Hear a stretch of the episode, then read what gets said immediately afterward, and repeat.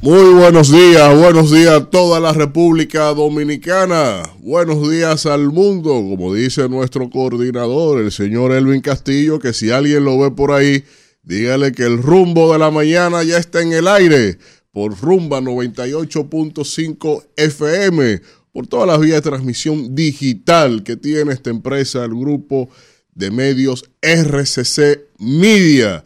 Eh, aquí la Catedral de la Opinión, como se denomina, RCC, y aquí estamos, cada uno de nosotros, con este compromiso marcado para asimilar todo lo que es la agenda nacional e internacional, que no es poca cosa. Hoy ya miércoles, miércoles 25 de octubre, así va, así va el año. Si octubre se fue en dos días, por lo tanto, eh, le quedan tres días y medio al año para terminarse. Eh, a propósito de noviembre y de diciembre y 25 días Nuestra Señora del Cobro, de todos los agraciados, los compañeritos. Este es uno de los últimos meses que le queda. Tiene que ir ya planificando su salario a todos los compañeritos que están en las arcas del Estado Dominicano. Y bueno, vamos a darle los buenos días Recursos Humanos que trace línea. Aquí solo estamos eh, Israel Abreu y el SUS que habla, el SUS que os dirige la palabra eh, y que Recursos Humanos sepa que, que lo demás eh, la, le anote la tardanza. Y buenos días, compañero. Muy buenos días, un privilegio estar a esta hora de la mañana frente a los micrófonos de El Rumbo de la Mañana, de Rumba FM, un verdadero privilegio, hermano querido, saludar, eh, como siempre lo hacemos, a toda la audiencia que nos sintoniza a esta hora de la mañana y que les gusta informarse con nosotros. Definitivamente un privilegio. Tú querías un hombre fino y va para Europa ahora. Así no me digas. Eh, valga la redundancia. Hoy es el día de la ópera. Ah, pero Día mira, Mundial de la Ópera. De la ópera, esa expresión artística. Aquí lo vamos a celebrar con Rochi ¿Ah, sí? y, ¿Con y con el Alfa en el No Teatro me digas, Nacional. ¿qué pasó? Sí. No, pero ¿qué pasó? Explícame esa nomenclatura. ¿Dónde encaja eso? Yo, yo realmente, yo creo que aquí, eh, a pesar de, de que hay un Ministerio de Cultura, tú sabes. Sí, No así sé. hay un ministerio. de Sí, Cultura. Ah, bueno. sí. Pero eso es cultura. La gente no. Eso no, no vende. Eso, ¿Usted cree que vende? Claro que sí. yo- el, el ser- el ser humano, inclusive constitucionalmente, necesita el esparcimiento para poder inclusive recargar pilas, como le decimos en República Dominicana. Sí. Lo que lamentablemente, lo que lamentablemente eh, no necesariamente es promovido de una manera relativamente sana, tú sabes. Sí.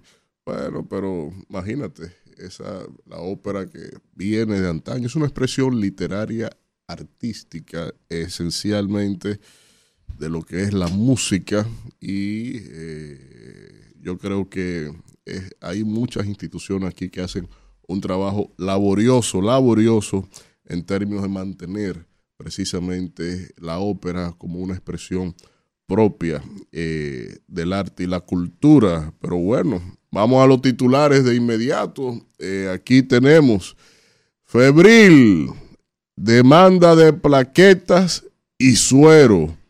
La, epidemia de dengue que afecta al país ha incrementado en las últimas semanas la demanda de plaquetas en los bancos de sangre para ser utilizada en pacientes con dengue grave que necesitan de ese hemoderivado para frenar hemorragias. Señores, esa es la parte de la periplesia. No es solo conseguir una cama, no es solo conseguir una cama. Ya la- el siguiente trajín es la atención y el seguimiento al enfermo, pero la, la curva va bajando, dice el gobierno. Profesor, mire, eh, en el Sí. día de ayer, el PRD, como parte de los titulares, Sí. proclamó al presidente Miguel Vargas como candidato presidencial ah, en, el- en la actividad que tú dijiste que se iba a hacer en el hotel. en la comisión política del sí. que se celebró ayer, ayer eh, martes, Ayer martes 24. en el hotel Dominican Fiesta. Así que felicito Ah, bueno. a todos mis compañeros PRDistas, pues cerramos un ciclo de lo que establece la Sí. ley electoral. Entonces se, se completa el panorama porque ¿quién más está en aspiración? Eh, yo creo que está completo el panorama. Por lo Yo menos los sí. principales partidos de oposición y de los partidos oficialistas que está con el oficialismo, porque el reformista social cristiano se va con el PRM. Eh, que se va con el PRM, ¿no? lo, más seguro, vamos a esperar qué pasa. A usted lo duda. Mire, profesor, dice también en los titulares que el tráfico de armas aumenta. Sí. Y, el calibre en República Dominicana, el calibre de las, armas, que se trafican a través de República Dominicana. Yo no sé cómo hacen eso aquí. Eso, bueno, es un señalamiento que ha hecho inclusive la Organización de las Naciones Unidas, el Consejo de Seguridad de la ONU en, en sus resoluciones lo cita, cita a República Dominicana y a Miami como los dos puntos principales de abastecimiento de armas para eh, Haití. Y que se ha, eh, de hecho leí una nota que se encontraron armas de las mismas que se están utilizando en el conflicto actual en el Medio Oriente, pero ya eso son otras implicaciones que yo prefiero eh, con, con cierto dato ni siquiera entrar en ese análisis porque realmente, realmente eh, yo no entiendo eh, cómo no se puede controlar. Recuerdo el tema de los cargamentos por aduana que encontraron de esas de una serie de armas de asalto que no, no se supo quién, quién la trajo. Eso llegó solo ahí, como el maná. Llegó ahí del cielo en barco. Mire, profesor. y nadie supo de eso. Se aceleran los trabajos para la construcción de los pabellones después que el presidente ordenó el cierre de la frontera. ¿De cuáles pabellones? De los pabellones de la Dirección General de Migración para albergar a los ilegales en República Dominicana. No me jodas. Sí. Si se, acelera los trabajos, ¿y cuándo iniciaron? Esa es una buena pregunta. Esa es una buena están aplicando el plan que ellos habían diseñado, que aquí fue toda una controversia, y ellos lo están ejecutando. Y que ha sido una controversia al respecto de, eso que, hay que confirmar, de, que, se está realizando dicha obra eh, en los alrededores de la ciudad Juan Bosch. Eso la semana pasada fue objeto ah, de... Ya, ahora, ahora fue usted se ubicó, bro. Sí, sí, porque hay un plan que era en función a, a, a la frontera, que es un campo de refugiados que querían crear ahí pero esto de Juan Bosch supuestamente es para ser un centro de acopio, organización. Lo, que se hace en Jaina. Lo que se hace en el vacacional de Jaina es que no se hace nada. Eso es, eso no aguanta. No, y, una auditoría exterior. No, no, ni siquiera una auditoría visual. De hecho, hemos tenido eh, una cantidad de informes eh, importantes por instituciones, eh, organizaciones internacionales que versan al respecto de la falta de condiciones humanas para albergar personas ahí. Yo siempre he dicho, no es mejor controlar más la entrada que estar lidiando con todo este andamiaje, todas estas circunstancias. Pero ahí vienen, ahí vienen. Vamos a ver. Eh, el lío del PRM, profesor. ¿Qué va a pasar con Faride? Todavía no dice. Yo hoy hablaré de eso porque ahí hay, ahí hay un señor repelpero en todo lo que implica eh, la situación del PRM en el Distrito Nacional. Es una falta de respeto lo que están haciendo realmente. Llegó Danira Caminero. Tremendo swing. Se arregló. Se iluminó la cabina, señores. Sí. Si no hay luz, tenemos plantas. Señores, buenos días. buenos días. Feliz miércoles, ombligo de la semana laboral. Agradecidos de Dios que siempre nos permite llegar a todos ustedes a través de de las ondas gercianas. Ahí estamos en vivo en Rumba 985 FM y también en las distintas plataformas digitales, en el YouTube, en Spotify, en TuneIn. Gracias a Dios que nos permite llegar. Voy a aprovechar y le voy a mandar un saludo a Heuris que venía, ah. me trajo si venía en taxi hoy y me trajo ahí, lo, hice poner rumba porque estaba escuchando, estaba escuchando a los vecinos y entonces le dije ponte ahí a rumba. Entonces gracias porque me llegué temprano, relativamente para lo tarde que salí, ¿verdad? A Yeuri que sigue escuchando. A Yeuri, sí, que se quede ahí en sintonía y que a partir de ahora, de ahora se haga un fiel oyente del rumbo de la mañana, que es una forma distinta de enterarse del acontecer nacional e internacional y de una manera chévere, refrescante, divertida, pero siempre con veracidad. Dice, dice la CAS que la avería del Duey dejará sin agua potable a 48 sectores de los Alcarrizos, La Guayiga, Pedro Brán y Pantoja. Ya sabe Kimberly el problema que va a tener con, sus- santísimo. con sus A comunitarios. buscar camiones de agua ahora. Esto es una, esto, mira, esto una lucha cuerpo a cuerpo. Sí, pero entonces con el tema del dengue, eso no ayuda, porque al tú tener que eh, almacenar agua, entonces eso contribuye a la propagación del dengue. Ahora la gente tiene que saber que si va a almacenar esa agua, tiene que untarle cloro. al tanque porque sabemos que necesitamos el agua y que el dengue es un mosquito de agua limpia, como, como mucha, mucha gente piensa que en agua sucia que se da porque es un mosquito. No, no, no, eso es un mosquito de agua limpia, un mosquito fino.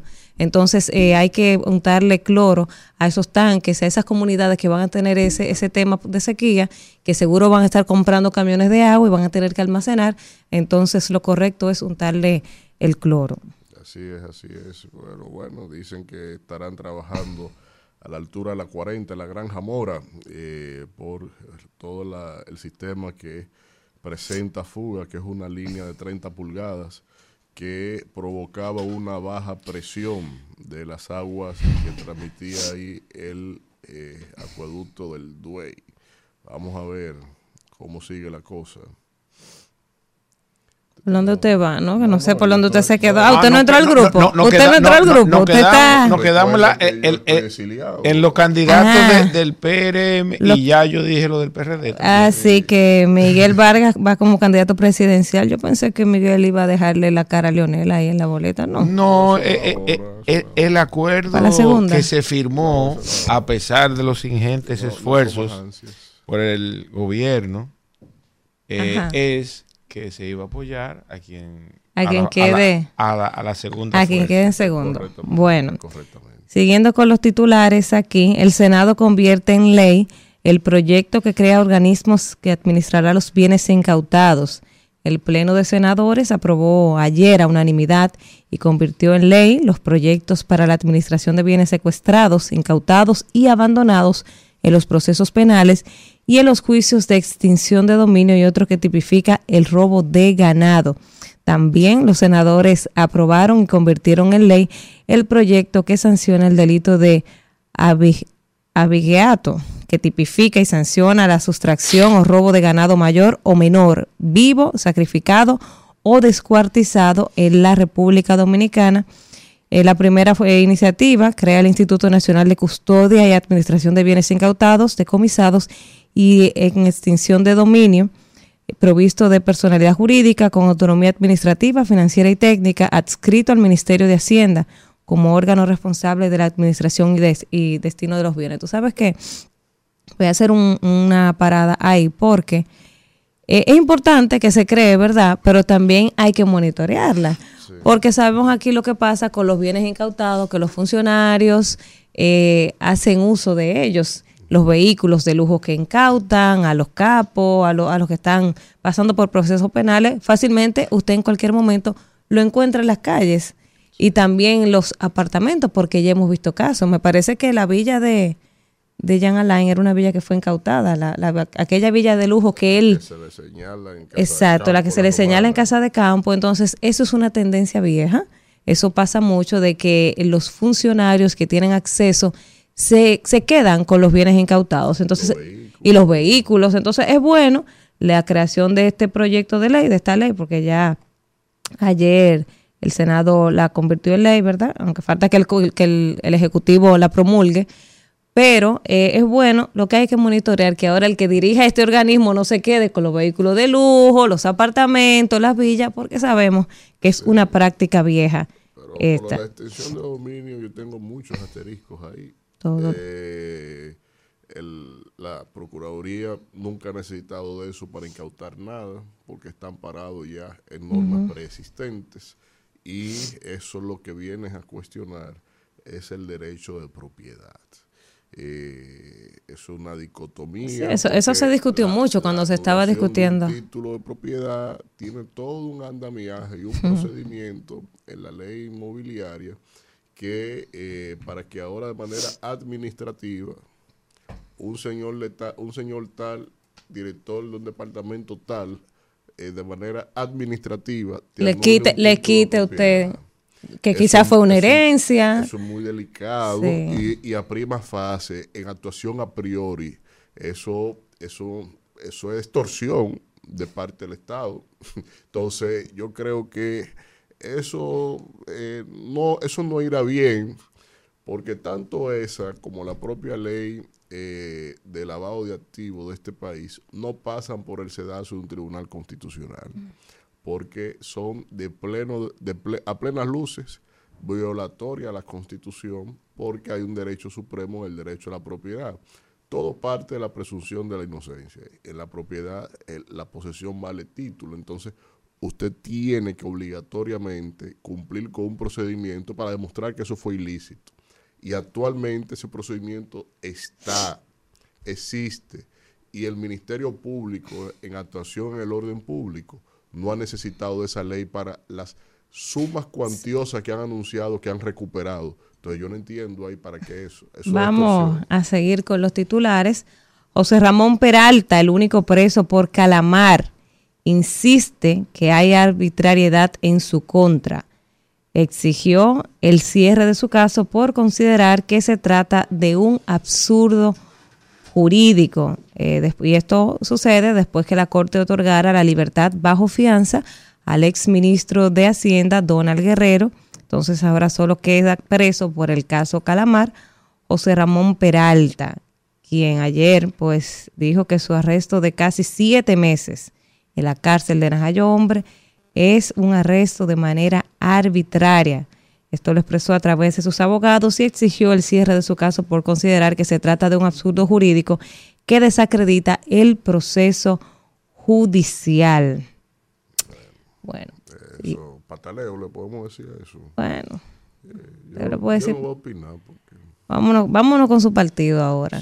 Para que, pa' que, me opine de esta. Dios se me 64 precandidatos impugnan resultados de encuestas en la fuerza del pueblo. La Comisión de Justicia Electoral fusionó varios casos en las mismas demarcaciones. Eh, al menos 64 eh, han impugnado eh, las, las encuestas de la Fuerza del Pueblo para elegir a sus candidatos, de los que solo han dado a conocer el 56. Gracias, compañero. De que solo han dado a conocer el 56% de todas las realizadas. Estos precandidatos compitieron para obtener candidaturas para la alcaldía, diputación o regiduría en el distrito San Cristóbal, Puerto Plata y Valverde. sí, no, y falta la, la, la sesionales del exterior también. Sí, falta mucho, hay falta mucho. Apenas van por el 56% y me imagino que es hasta el viernes, hasta el, hasta el domingo es que tienen. Ningún partido Va a salir ileso de este proceso de encuesta. volver a repetir encuesta. Ninguno. Bueno, Porque lacerando la está el democracia. factor de la incredibilidad. Eh, yo estimaba, yo aspiraba o yo entendía que estaba mejor que lo que dicen ahí. Yo veo muchos casos, por ejemplo, aquí en la ONU. Miren, si usted se dedicó a que al bulto y al allante y no al trabajo ordinario que implica meterse a un barrio. ¿qué Hmm. A la calle, al mano a mano, que la- al que la gente la ve, hay lo casos vea. inéditos, yo no, yo, hay casos que yo no lo entiendo. O sea, hay un caso que, de alguien que yo quiero, aprecio, estimo, que se fajó. Y yo no entiendo cómo que dan esos Sí. resultados. Pero al final la mayoría se durmieron en eso, los laureles ahí. Vamos a darle los buenos días al coordinador. Bueno, cuando- cuando- No, yo no sé por qué, yo no sé por qué la señora coordinadora Pero buenos días, mandó, no, usted mandó una, usted solo mandó la imagen de los toros y las estrellas y los demás no jugaron. Ah, no dije nada. Pero no es buenos días, ¿qué se dice? dice- No, es que los escogiditas Es son buenos días, terribles. Son pero- terribles. Dios Oye, mío. Se nos fue Manuel, pero ahora tenemos escogidita. Y además, wow. y además, cuando la cuenta pase de 7-0, no diré nada. Qué barbaridad. Pero habrán Qué señal. barbaridad. Ah, bienvenido. Welcome aboard. Buenos días, buenos días a Víctor este ya. buenos días al señor. Israel de la Israel Abreu. Y buenos días también a toda la gente ¿Qué que tú está has en hecho, sintonía con este rumbo de la mañana. Tenemos muchas cosas que comentar Sí. y me imagino que ustedes ya habían ido avanzando porque cuando yo vengo un poco tarde, yo no pongo el programa. Ah, sí, usted venía escucha. Qué bueno, programa. qué bueno, porque no escuchó todo lo que dijimos. Yo venía de él. escuchando temprano. yo- No, el mambo violento que usted No, pone venía temprano. escuchando una salsa de Frankie Ruiz que se llama Deseándote. En vivo. Cada día. Y, se dio, y se dio, y se dio un trago de café, por lo menos, ¿verdad? No, ni un trago de café. Es una prosa pornográfica en letras de salsa. Sí. Una canción hermosa. hermosa. Pero nada. eh, Hablando de ópera aquí nosotros. Sí, claro, claro. Miren, entonces iban por los titulares. Sí, ¿verdad? estábamos Estamos- todavía en titulares. trabajando, señor coordinador, lo Sí, que usted sí, sí, no sí. haya escuchado el programa. No, Pero por favor. hice Vamos. algunos comentarios Por que si favor. quiere lo vuelvo, vuelvo y lo repito. Claro, no, No, gracias, no es necesario. Claudia Florimón. Ese es mi tema de hoy. Le voy a, de- le voy a No, no, dedicar, no, Yo no quiero ni volver a hablar de eso. Porque ¿De ayer. de No, Tecachi. de Tecachi, la Pero Gurrupel y la. Uchibullinga, como dice Alfredo. Señores, pero es que es un pueblo Ah. Esto es un pueblo desgrampado, dinámico no. Y tú sabes lo que es. Yo, óyeme, yo le voy a decir algo de verdad, de verdad. Ayer.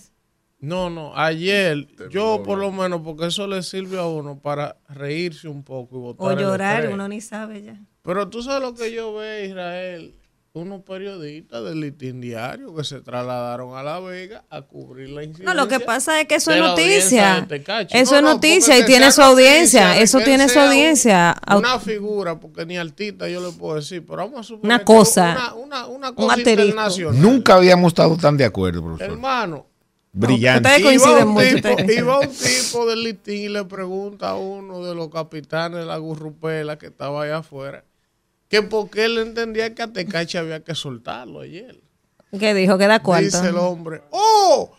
¿Y usted sabe lo que es el único patrón que tira 50 mil dólares así? Con la I, 50 mil dólares. Está lindo. Y- y por Ay, lo- eso los, iba- los hablan tan lindo. A- así su disparate. casa No tenía para la cena, profesor. para Pero seguro, cena. seguro- en vez de estar cargando blochando Seguro lo consiguió con los para 10 mil dólares. cena, Se- Él estaba afuera para ver si cogía 20 dólares de lo que Tecachi iba a tirar. Tiró ¿Tú crees 10 que es un mil. maldito pueblo. Eh, 10 mil. Bendito. Pero pongan el Pueblo video. bendito. Yo lo voy a poner en mi comentario. Nada, mira, lo voy a poner, Yo lo voy a poner ahorita en mi comentario, yo se lo voy a mandar Hablando del rey de Roma, mira quién se asoma. Fino, mi hermano. Tecachi. Es No. decir, que yo estaba Ahora yo, 20 le, pesos. ella yo le voy a decir babún, yo le voy a decir te calles. No, no, no, no, no, no, no, no me minimice Alfredo a No, eso. minimizo, pero No. te cacho un No. poderoso. Anuncien, Tecachi y Tecato van como ahí. anuncien con trompetas en Sion que suene la alarma en el santo monte de Dios, que todos los habitantes del país tiemblen de miedo, porque ya viene el día del juicio del Señor.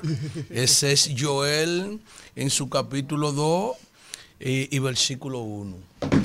Sol, este país que se Joel, usted dijo. Sí, lo que pasa es que esta Biblia estoy online, diciendo yo aquí. esta. Biblia, esta Biblia online tiene una traducción eh, Y del hebreo, sí. Sí, eh, eh, una tiene una tiene una y otra. Tengo los dos teléfonos. Eh, eh, búscalo ahí mismo, míralo ahí. Miren, señores. eh, Sí, este, este este es un país especial, cerrarlo. este país hay que, cer- hay que cerrarlo. Canira va a hablar de eso. País. Yo espero que ella ponga todos los videos. Yo voy a poner Eso- todo Eso lo que pasó ayer. eso es vergonzoso. Claro, yo voy a hablar de todo. Porque ayer pasó de entero, todo. En el mundo eso. El entero. nivel cultural de pero. En, el mundo entero, ¿cómo están viendo este país ahora? Sí. Esos muertos de hambre, de que, de que tirándole de a un dólar, la Sí. gente matándose, por eso eso da vergüenza, Dios mío. Da vergüenza eso. Pero tú quieres que te diga una cosa, esa vaina, porque está bien que esto es un pueblo que le gusta el bochinche y la vaina, pero eso fue Sí, pero el armado. pue- el pueblo- sí, eso, eso fue armado. eso fue Eso armado. fue, es más, yo lo voy a decir, de que Feliporte entró al caso. No, pero- se mediatizó, pero No, era lo que yo decía la semana pasada. no. Claro, y Oiga, cerraba. profesor, Lo que pasa es que Se aquí usted tiene que ganar. Eso es parte Sol, de, él de empezó. esa gente show. la llevaban Sol, ahí. él empezó, él empezó. Esa gente la Eso es parte ahí. del show, eso Él es parte del empezó, Oiga show. cómo él empezó. Porque aquí ahora tenemos abogados faranduleros y si usted tiene un caso y no se busca un abogado Sol, farandulero y mediático, usted Sol, se oiga- jodió. Oiga, cómo él empezó. Él empezó criticando cómo se estaba llevando el caso Sí, para que lo llamaran. para que lo llamaran. Ahora es duro. Ahora le dieron un tumbe a los tigres que le dieron los golpes. Sí. Porque se arreglan con la Hermano, pero ellos querían 20, ellos querían 20 melones de dólares. pero bien, Pero ven acá. No, es que la ambición No, no, rompió el no, saco. 20 millones de Oye, dólares, pero, eh, pide 10 mil dólares por cabeza. Ahora, hay algo aquí que hay que hablar Un también. Hay, aquí hay algo que hay que hablar ¿Quién también, voló a porque, quién? Porque la justicia Pero ¿quién país- voló a quién? Me interesa Por a eso los es- golpeados. Por eso es... Volada lo que lo golpearon. Oye, por eso es que cuando uno dice, cuando uno dice que la justicia de este país es una porquería, hay gente que se ofende. Y hay gente que dice, no, pero tú no puedes meter todos los jueces en el mismo saco. Bueno, lo que pasa es que cada vez que hay una oportunidad de mandar un ejemplo a la sociedad, miran lo que terminamos. Ese tipo le dio una golpeada a esos tipos que le rompió la mandíbula y casi lo mata. Pero no es mentira, casi lo, lo asesinan a esos Oiga, pues muchachos. se lo pusieron a pagar. Hermano, 500 mil pesos. Ah, porque se arreglan por atrás. presentación periódica. Que se arreglan por atrás. Oye, no le dieron los cuartos a los tipos para que retiren la querella, lo que ellos pedían. Y se arreglan con quien se tenían que arreglar. O sea, y lo que- grande es que en el, en el- en el video que va a poner de Nira, donde él está agradeciendo, le dice Poli- Felipe Porte a las masas, ya retírense. Oye, oye. ¿Usted no lo vieron el show- video que él dice? El show ha Le digo, ya terminado. retírense. Ah, tú ves, yo no Sí, vi eso. Claro, y, y yo colgué. Y sabía Claro. que eso había sido. Pero él. eso lo sabía. digo, ya ¿no? retírense. Fíjate, Ya- ya ves, yo no retírense, sabía que el él show iba a ha terminar. terminado. Esa parte de la película. Yo no sabía esa No te parte. había llegado. Este país es el diablo. La justicia imparcial, la justicia imparcial. Pero nada. Independiente. Independiente. Está bien. Así, según. Tecachi presidente, 28, 20, 32. ¿Qué es lo que canta Tecachi, ¿Y Alfredo? quién sabe lo que canta Tecachi? Tú no oyes que le preguntan a uno. Es importante que ustedes se calmen, ya se pueden ir a sus Oye, casas. es importante que se calmen las masas. El abogado. Ya ha comenzado, Dios mediante, él estará libre mañana. Así Oye, que- oye, Ay, ay, Dios mediante. Dios mío, qué león. oye, él estará libre, el Porque- mártir de la Sí, patria. porque, porque, Señores. porque ahora viene el proceso del pago Ahora, de para la usted no querer hablar del eso. tema, le hemos dedicado demasiado a Tecachi, ¿eh? No quería hablar del tema, pero tenemos cinco minutos hablando de, No es fácil. de Tecachi. esa vaina. Mire, aquí otra de las informaciones. El dengue demanda, Ese es mi tema de hoy. sí, Sí. el dengue dispara la demanda de plaquetas. Se utiliza para frenar la- las hemorragias, cuando es dengue hemorrágico, ¿verdad? Y una unidad cuesta entre 30 mil y 24 mil pesos en los, banque- en los bancos de sangre. Bonita su combinación de corbata y pañuelo. Tengo que decir. Sol, estamos reciclando, estamos, reci- estamos Es una reciclando. competencia. El ala, el ala derecha de esta mesa se va. Mira, No, que es este así. país, no, este país no nos va a destruir. No, pero se nota. Yo Diferente. Yo, como yo estoy en la oposición, yo vengo en Ay, y yo estoy, y yo estoy en el gobierno. Yo voy a venir Pero en acá, por eso es No, temerario. no, eso es temerario, no, no, no. Sol, no. Yo- Es una Sol, acusación usted- grave. Sol, usted yo estoy apenas- quedando usted chiquita tiene en tres este años equipo, fuera del ya. gobierno. Sol. Yo tengo 12. A la Entonces, es diferente. A, tú a él le queda todavía los ahorros. A la verdad es Y que yo. la gente de N Digital son abusadores ¿Por qué? y temerarios. Y sí, arreglame el micrófono. el me Nuri. saboteando ahí, la gente no me Oiga, escucha. oiga la Su publicación. sabotaje me tiene. Oiga, Eso fue Elvin que lo oiga mandó. la No publicación. tenemos pruebas, pero tampoco duda. dos juntos. ¿Qué hicieron esa gente hace 10 minutos, Israel? ¿Tú qué sientes por ahí? ¿Por Oh. dónde? Oigan, No, no. Oigan esto. El PRD estaría ofreciendo 10 millones y candidatura a diputados que no pasaron del PRM. Ay, y en oh. una fotografía, en esa publicación, cuarto cae en el Está PRD. Dar- Yo que me Darío estaba, Zapata. yo, yo que me estaba candidatando. está Carlos de Jesús. Darío Zapata, el de, El de, el de Dajabón. El de Dajabón. Está Carlos de Jesús. Está ¿Por qué lo Elías. Pero Darío Está el Zapata Puma, exactamente. Ahí está. Pero él es amigo suyo. Dígale a Miguel que yo estaba aspirando. ¿Eh? Para que le den día a usted. Yo le estoy hablando de que una acusación temeraria. Oiga cómo la ¿Pa' usted? Sí, pero que un abu- un- eh, Carlos José un abusador. Mi amor, mira, la Porque estamos diferencia, ahora mismo en un movimiento de ajedrez. La donde, diferencia ejemplo, de- anda recogiendo a los heridos. la diferencia del ¿Entiendes? PRD y el PRM es que el ¿con qué PRD, cuarto el PRD le va a dar 10 el PRD lo está eso? haciendo a la clara, el PRM está comprando gente escondido, pero está haciendo lo mismo. Pero es lo mismo lo que va está haciendo el PRD y el en- PRM. está en el gobierno que puede dar 10 millones. Y demás Eso- están eso- dando. Esa es, una y de gran, aquí esa es una se- gran mentira. Yo no conozco a esa persona que hizo esa publicación, por eso es una- un acto Carlos. Pérez, que es el director de eso ahí, De- dice ahí, el de- Partido Revolucionario Dominicano está tras la Casa de Diputados oficialistas del Partido Revolucionario Moderno, que resultaron desfavorecidos en las mediciones de las encuestas para ser candidato en el año 2024. Para tales fines, el PRD, oye, que, oye, oye, que temerario y abusivo, oye, estaría ofreciendo 10 millones de pesos y cupo en su boleta. Profesor, Eso el- es el una PRD vulgar no está- mentira. No está, en, no está en condiciones de ofrecerle ¿Qué- día 10 qué- millones a una Pero usted sepa. Eh, no, no, no, eso es Pero- una pero vulgar mentira. Eso es una vulgar mentira. Eh, oigan bien. El que creyó eso, como ¿Cuánto es que. le dan al PRD mensual? 23 No. millones de pesos. no, yo- la Junta. No, me- yo le voy. Eh, eh, mire, yo- entre iguales, entre iguales, entre bandoleros que resuelvan. Ah, bueno. no, no, ¿Pero no. qué le digo a Miguel? Usted, también está aspirando. No, no, yo estoy aspirando. Que le busque 10. Que me busque 10. Para que lo lleve en la boleta. ¡Isidro! Bandoleros que resuelvan. Siete. Ese chiste no lo podemos dejar así, el del tipo ese que publicó la pendeja esa en el PRD, del PRD. Ah, eso es un chiste. Eso no es un chiste. primero, Se sintió aludido. Se ha sintió aludido. Pida su 10 mejor. No son un Usted lo que tiene que No, reclamar. No debería, no, no, no, no, no, no debe, no deberían ser un mercado. Deja, que él termine.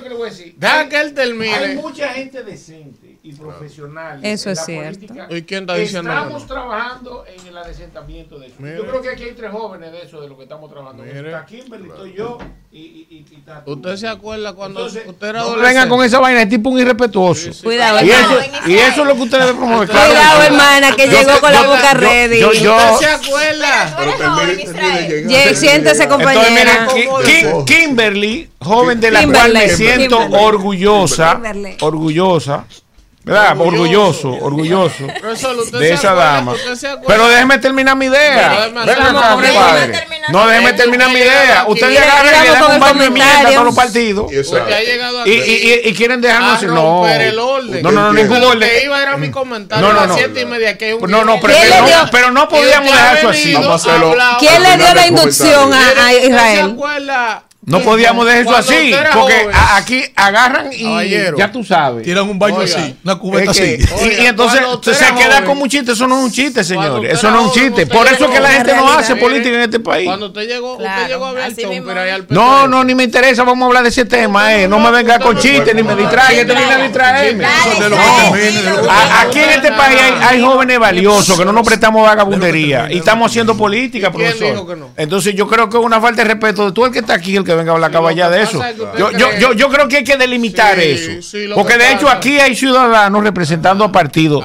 Gente que quiere hacer un trabajo político. ¿Y de hecho, si la política está maleada, es porque jóvenes como usted con talento Ajá. no hace el crossover. Hágalo, No, tenga valor y yo No aspire. voy para partido. Yo no voy Va, tenga valor y tranquilo. Aspire a su junta de ¿Cuánto va a vecinos. Isidro, vámonos. Vámonos, Isidro, vamos. Oh, Bueno, pero siete. cualquiera que viene y oye este discursito. Pero va a seguir usted. Y sonríe, Ah, bueno. júralo. Con pico. Mire, todito, que 7.36, No, no, antes de, no, vamos a No darle, todo, no todo. vamos No, a no, no darle, ese discursito doble moral aquí. vamos para Esto es increíble. Los diputados Los médicos no le pagan para irse a los partidos, no. Por altruismo se van.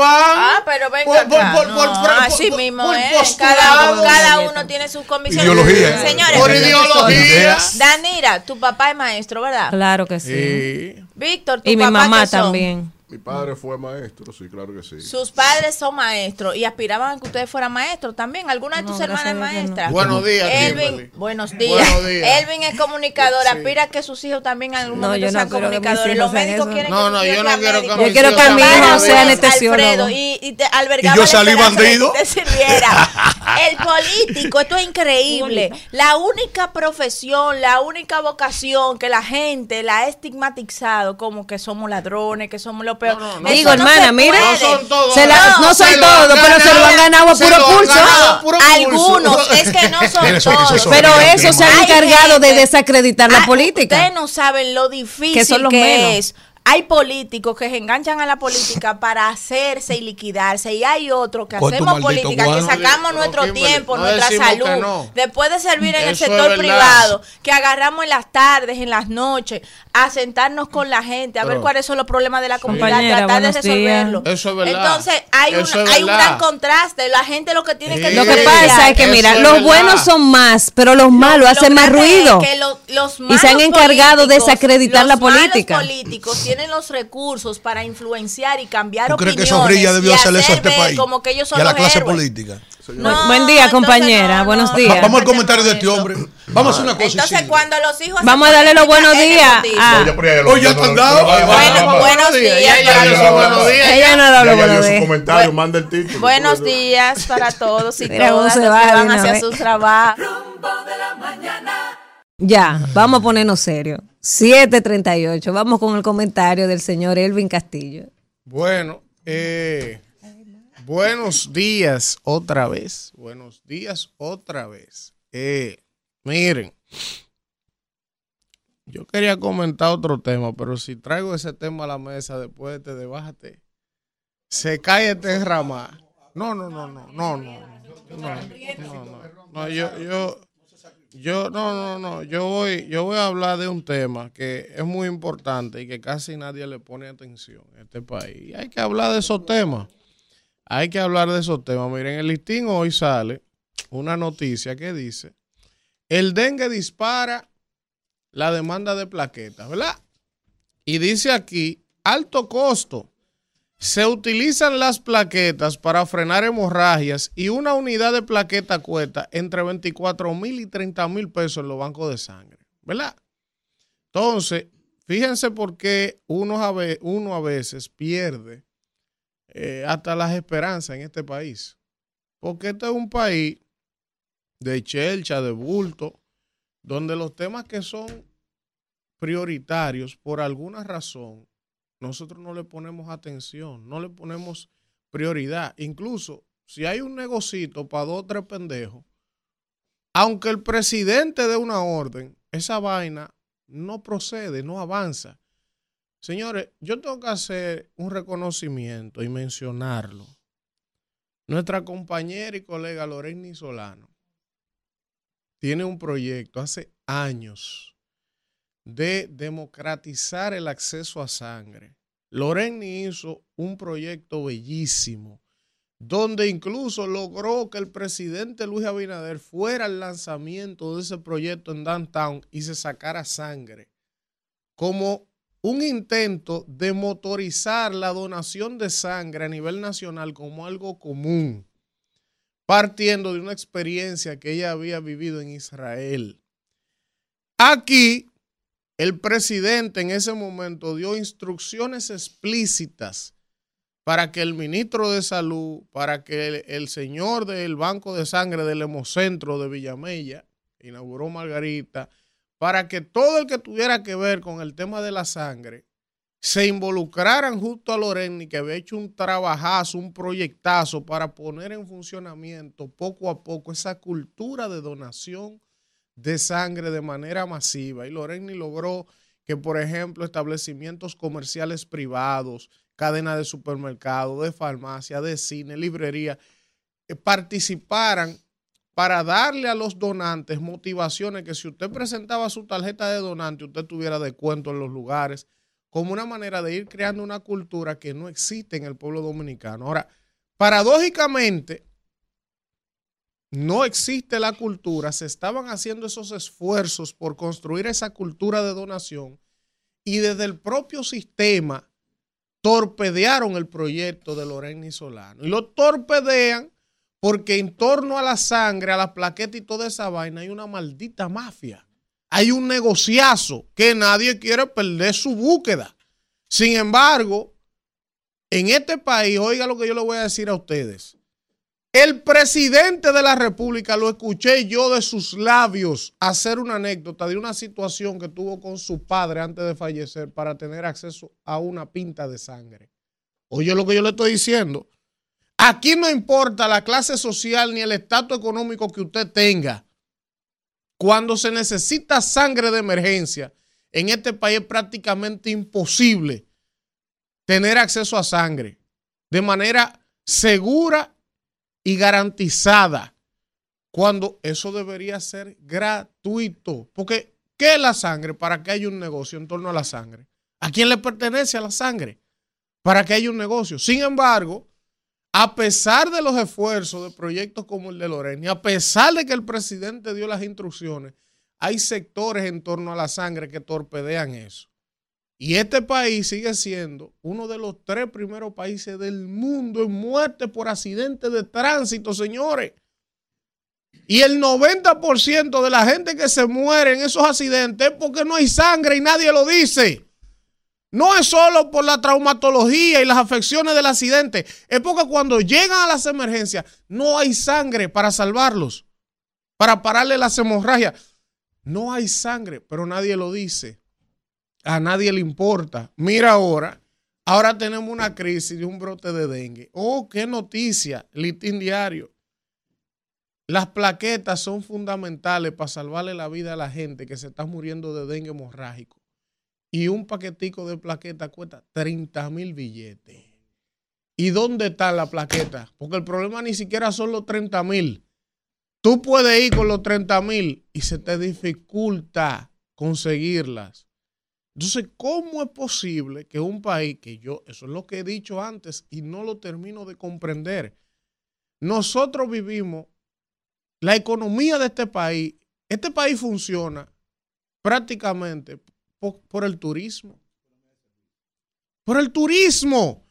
Y nosotros vivimos afanados, invirtiendo una cantidad de dinero cuantioso, poniendo todo nuestro empeño en el turismo para desarrollarlo, para decirle a la gente que venga aquí, que nos visite, que somos un país maravilloso. Y sin embargo, paradójicamente y paralelamente a que es verdad que somos un país maravilloso para recibir visitantes, tenemos uno de los países más inseguros del mundo en nuestras carreteras.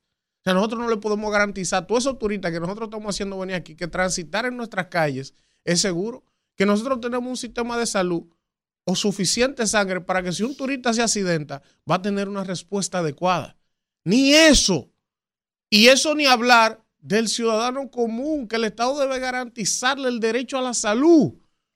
O sea, ahora mismo Dios nos libre a uno de nosotros, uno de nuestros niños, le da un dengue hemorrágico y necesita plaqueta y ustedes no se imaginan lo que hay que hacer para conseguir eso. No importa que usted tenga el dinero. Entonces dejemos de ser estúpidos. O sea, hay temas como los accidentes de tránsito, hay temas como el de la sangre, que son temas que son fundamentales aunque no aparecen dentro de las prioridades de los actores. Porque usted, para un político, para un empresario, no es prioritario, coño, hasta que no le toca a él tener que buscar la sangre para un familiar o para él mismo. Entonces nosotros no podemos ser tan miopes, no podemos vivir de espalda a la realidad. Esos son temas que hasta en países del tercer mundo no son ni siquiera temas de agenda porque por sentido común tienen que estar solucionados medianamente. Aquí hay un déficit de sangre de miles de millones de, pintas de sangre. Si, Dios nos libre, Señor, en este país, un día de esto hay un terremoto.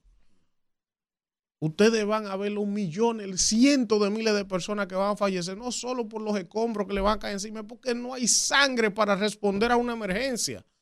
Entonces, ¿por qué algo tan simple, tan lógico, que parece tan lógico para todo el mundo, incluyendo al propio presidente, que yo lo escuché narrar esa historia? el día que Lorena hizo el lanzamiento de ese proyecto. Decir que a ellos mismos, a él mismo, con su papá de emergencia, le costó conseguir una pinta de sangre. Coño, ¿y por qué no hay la posibilidad de romper con ese negocio? Que tienen dos o tres pendejos para darle acceso a toda la población a un servicio que debería ser algo gratuito.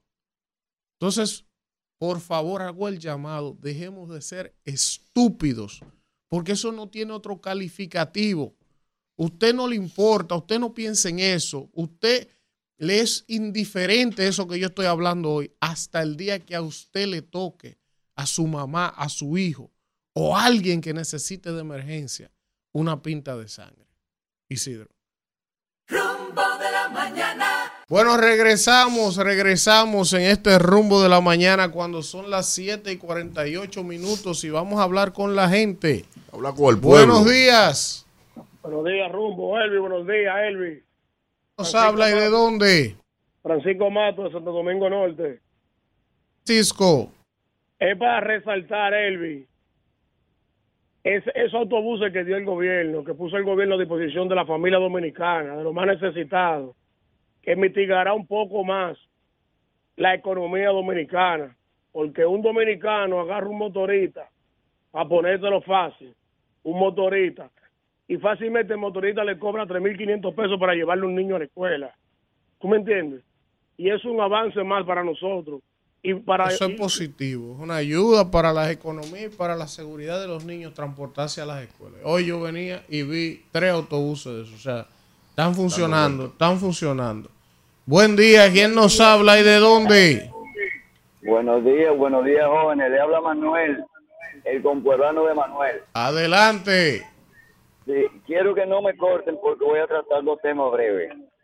Eh, el tema de los políticos, comprar diputados y senadores. Esos 10 millones son tres cheles para un funcionario como Miguel o como Félix Bautista. Que- No, que Miguel no es Ciérrale ese pela, Fután. No, no, no. Aquí nadie Aquí se no le- se le cierra Aquí- gente, hacía menos que insulto. Aquí no hay- pero está insultando. No, él no lo está Eh, insultando. No hay un eh, partido de oposición. No, no, que pueda no, darle no. 10 millones Señores, está dando oiga, excúsenme, La gente cree que excúsenme. eso es paja y Déjeme coja. decirle algo. No, aparece así. No, y otro- no, no pero no, no a no, lo que pasa es que para tú insultar a una persona, tú no tienes que utilizar un epíteto. No venga a. Ese tipo- Esa es su opinión, eh, hermano. eh, no, Hay gente que opina que yo soy un comunicador comunicador malo, que yo soy un bandido. El Esa que dice, opinión. el que dice eso Usted delante de mí, que usted es un comunicador malo, No, tiene no, problemas. No, eso hay Sí, que tiene problemas. Es tipo un que Y ciérrele ese disentir. Ese ratrero. No, no le insulte a la audiencia. Ah, para que usted vea. Usted está ahí sentado. Usted está ahí sentado Claro. por ese Pero, oyente pero, que nos- está pero nosotros pues, de- pues debemos permitir que venga usted cualquiera está insultar. errado. No, no, no insulte a la audiencia. equivocado. Usted está nuevo, lo van a sacar de aquí. Si la audiencia se coge con usted, lo saca. que me saque No, no, ese, no, no, profesor. No, claro que sí. Aquí no se puede insultar la audiencia. Eso no tiene que ver. Aquí- Todos los que El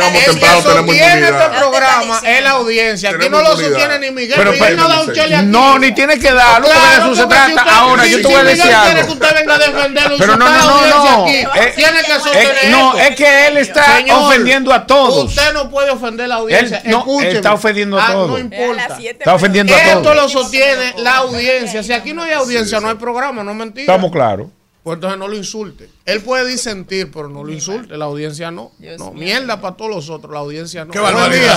Que tenga cuidado con lo que Buen llaman. día. ¿Quién nos habla y de dónde? Usted- Buenos días, rumbosos, ¿cómo están? Eh, Buen ¿cómo se día. llama El muchacho que hay- que- el, eh, el León de Manhattan. ¿Qué- Adelante. ¿Cómo se llama el muchacho que el muchacho que, que, que es de- del PRD que está ahí, que, que es candidato a diputado? Hello. Israel Abreu. Hello. Abreu, sí, Abreu. Cuéntame. Lo que pasa es que lo que yo dije ayer, si a la oposición, a la fuerza del pueblo y a Víctor Villanueva, todo el mundo lo puede faltar y respeto y no hay problema ahora. Eso es mentira suya. A usted ve. Eso Usted hizo lo mismo. Usted ve que usted hizo lo mismo. Claro. Ah, ah, No, claro. ¿sabe por Israel, qué? Tenéis ¿Sabe por la razón. Porque no es verdad que yo permito que a usted llamen a insultarlo aquí ni a Lionel. usted me ha escuchado que si llaman a insultar a Lionel, le cierro. O a Danilo o a quien sea, porque no se puede insultar no. a nadie, no. No, y hay no. que entender porque esa es la carencia de argumentos. Venga acá. Buen día. ¿Quién nos habla y de dónde? Buen día, buen día, equipo. Eh, Elvin, tiene que respetar un poquito más ese joven. ¿Cómo es? El planteamiento de él tiene que respetar un poquito más el joven que se llama Israel, porque él es muy decente el planteamiento de él es correcto. Tú no puedes relajar con una organización así. Usted te está, es más, se fue también. Ah, no, pero acá.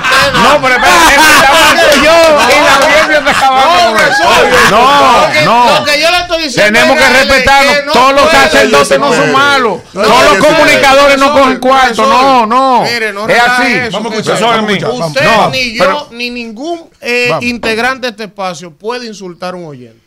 Pero no puede No, insultarme a mí Pero es que él no lo insultó. No, él no Él usó un insultó. epíteto, No, que es diferente. Pero Carlos Ossi lo publicó en N7, insúltalo No, tú. ya yo lo insulté. No, es que ya no yo lo se insulté. puede insultar Y le voy a sacar lado. su artículo a él también, que debe ser de los lo periodistas que cogen cuarto. Buen día, ¿quién nos habla? Él ¿De quiere que Miguel lo llame. probarlo, eh. Eso también que está Carlos diciendo. Pimentel, buen día, ¿quién nos habla y de dónde? A la gente, Manuel Nova. De Manuel. Miren, miren, nosotros tenemos que coger conciencia con esto del dengue, señores. Lo primero que uno, que uno tiene que hacer en su casa, limpiar su patio, toda esa basura que guarda agua, pote, eh, goma, todo eso, vamos a limpiarlo, casi nos, nos cuidamos nosotros y cuidamos al vecino, porque el dengue vuela, vuela lejos. No le dejemos todo al gobierno. El pueblo nada más le quiere dejar todo al gobierno. La primera parte que uno tiene que poner uno primero. Hoy ha sido un día incidentado. Buen día, ¿quién nos habla y de dónde? usted llegó. No, que sí. Israel, estamos contigo. No te dejes, no te dejes. Dale, ¿Quién muy nos bien. habla y de dónde? Buen día. Su público. Buen día, Natalie Méndez desde Pedro Gran. Ante Natalie. Decirle que aparte de que el transporte escolar es de buen éxito, también tiene un personal entrenado que brinda un buen servicio para que los niños vayan confiados. Cada transporte consta de un chofer y una persona que asiste a los niños a subir y a bajar del autobús. O sea que eso está muy bien. Más- además de eso, ¿sabes algo interesante en torno a ese proyecto que me parece positivo? Que eso es importante también. Donde hay autobuses, por ejemplo, por decir un sitio, Villamella, Pedro Brán, en Jaina, los empleados son de ahí. Sí, es un dato relevante. eso es importante claro, porque sí, están sí. llevando a la comunidad Empleos. empleo. Eso, eso está muy bien. Buen día, ¿quién nos habla y de dónde? Su hermano de padre y madre. Rafael del Bronx. Sí, Israel, no te dejes insultar de nadie. De nadie. Eh, a- a- ahí hay uno que hay que insultar, que es a mi hermano. Que nunca sabe. Y el No, no a nadie. Está bien que usted no ay, brinde un chivo, pero no. venga acá. No, no. Aquí no que puede. no. ya quería venir insultar. Le están sacaliñando el chivo. No, Faltan tres chi- Oye. Bueno, Pues Deja la cosa ahí, porque que no hay no manera. puede. dale, mole. Desde aquí no hay forma. Qué barbaridad. Sube eso y compren audífono. audífonos. Buen día. Saque la chequera. Buen día, rumbo a la mañana. ¿Quién nos habla y donde después compran los audífonos y ni el diablo lo hace ponerse? Porque Yo no conozco a la gente.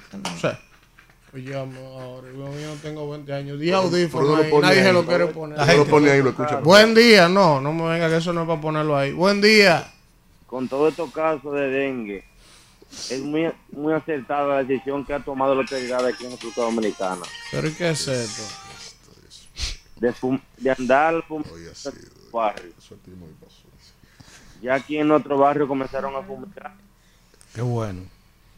y a dar como incentivo para echar a los tanques de agua. Bien. Ve acá. Está bien, dejemos eso por ahí. Buen día. ¿Quién nos habla? Yo vi un tipo en una foto. Dice que echando una vaina de fumigación en un río como el Yaque del Norte.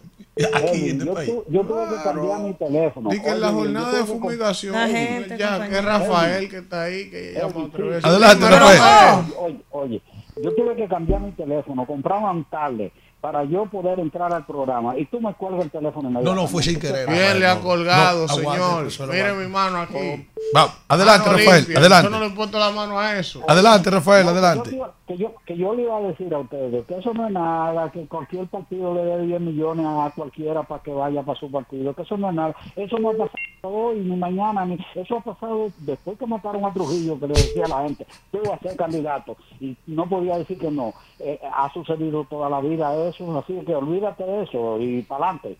El único que está guapo, el único que no se pone guapo con eso es el que se lo ofrece.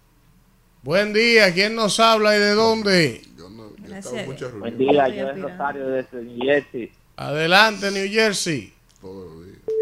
Todos esos problemas del sector salud se, sol- se solucionan de una sola manera. Y es, en vez de darle ese dinero al sector salud, bien. mejor dárselo a alguien, a una institución intermediaria y agarrar y ampliar el seguro Senasa que da el gobierno, dárselo a todo dominicano que nazca y a la hora de ir a un hospital que no sea gratis, que tú tengas que ir con tu seguro para que sea gratis para el dominicano. Y así matamos dos pájaros de un solo tiro, porque cualquier eh, extranjero que vaya al hospital no va a tener eh, salud gratis.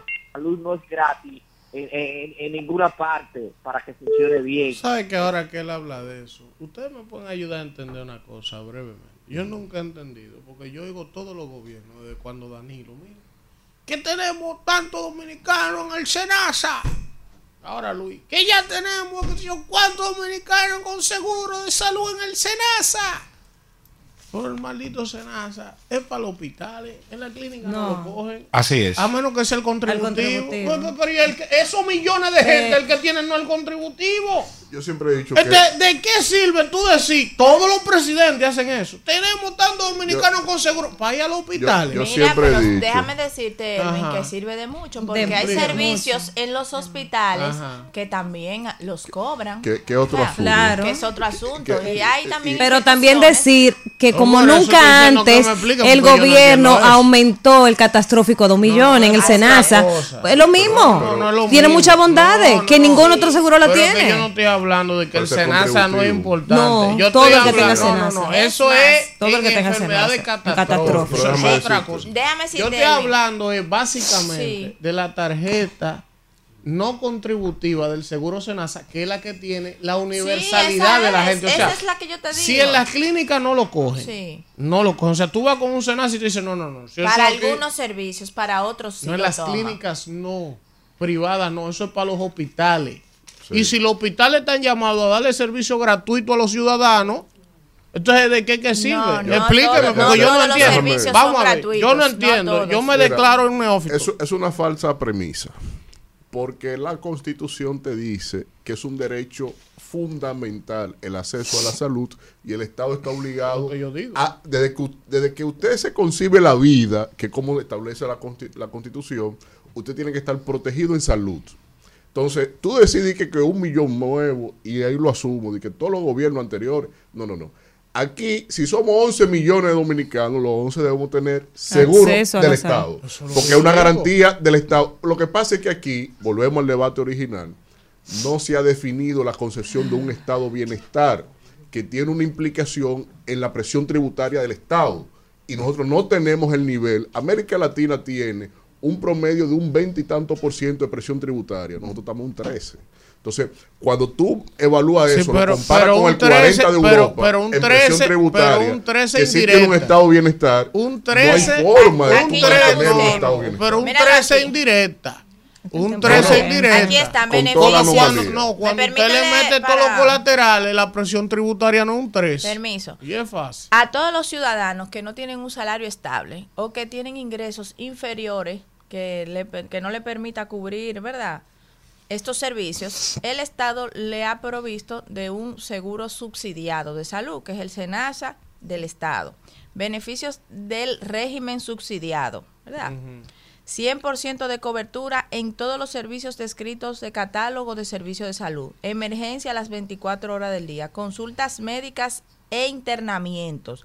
Laboratorios y estudios diagnósticos. Servicios de odontología y oftalmología. Cobertura de medicamentos. Red de oncológica para el régimen subsidiado. Centro oncológico y ahí te detalla todo eso. Inclusión en programas de promoción de salud y prevención de enfermedades. Derechos. Todos los afiliados y afiliadas a SENASA tienen derecho a recibir los servicios del plan de servicio de salud vigente, que sean respetadas su Líder, persona, su sí, dignidad. lo- La escuché, Yo quiero la decir, escuché atentamente. Ahora, Sí. Todo El eso tiempo que de usted la leyó gente. ahí, todo eso Sí. que usted leyó ahí, excepto la cobertura en temas de cáncer Sí. oncológica, Sí. para todos esos servicios. Y enfermedades ellos- catastróficas. Eso, eso. Exceptuando eso. Todo lo otro que usted leyó es en los hospitales.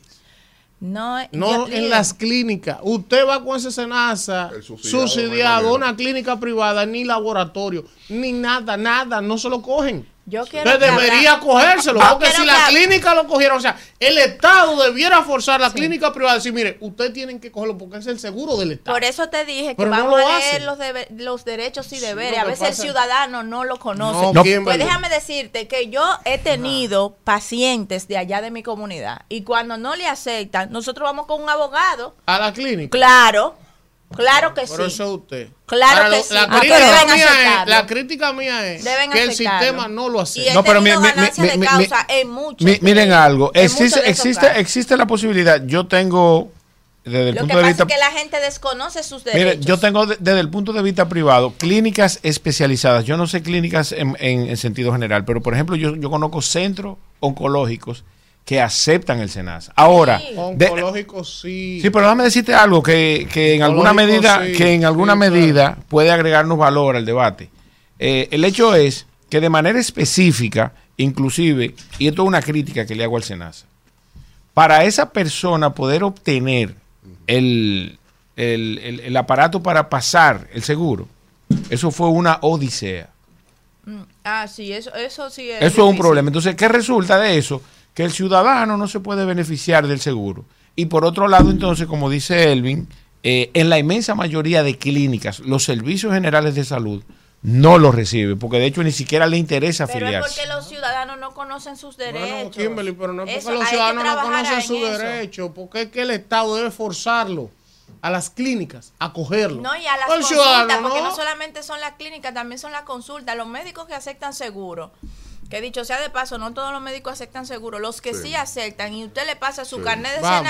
subsidiado y deben vamos atender. la- vamos con el Buen día, pueblo, ¿quién vamos nos el habla y de dónde? Buenos días, Elvin. Habla Diana desde Santo Domingo. Hola. Eh, Elvin, Rael está dolido porque ellos saben que están dando todos esos cuartos y no van para ningún lado. Ay. simplemente- Ay, Israel, coge ahí. Gracias por, día. gracias por sacarla del aire. ¿Quién nos habla y de dónde?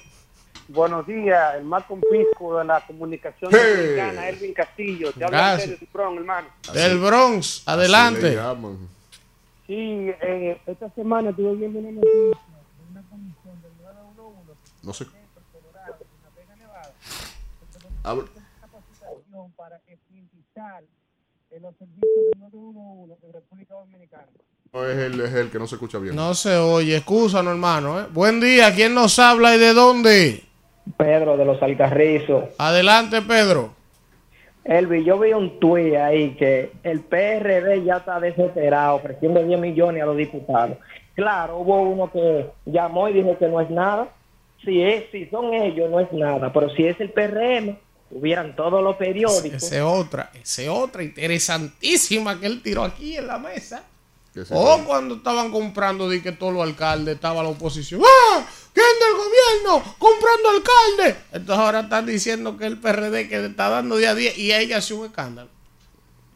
Entonces tienen que ser más Mira, yo. ¿Cuál no es estoy el de acuerdo que se ¿Cuál diga es el para un El lado, PRD no está comprando a nadie. Tiene que ser más Olvídese de coherente, eso. tiene Por que- eso yo no Porque estoy de te critican lo que el otro hace, pero cuando eres tú que lo haces está bien, no, no me jodas. El PRD Miren, no está Te digo comprando a cuál es la nadie. principal debilidad de la clase política de este país? Es que nos atacamos entre nosotros mismos. Bueno. Cuando empezó ese ataque contra la municipalidad, yo dije desde este espacio que eso atentaba contra el sistema de partidos Mire, a políticos. que yo adivino. Igual que lo digo hoy como, a que yo como, eh, adivino. con esa acusación del a que yo adivino cuál es su eso. tema de hoy. ¿Cuál? A que yo adivino cuál es su tema de hoy, del que usted va a hablar. ¿Cuál? Aceche. Le quieren quitar los bomberos, los alcaldes. Ah.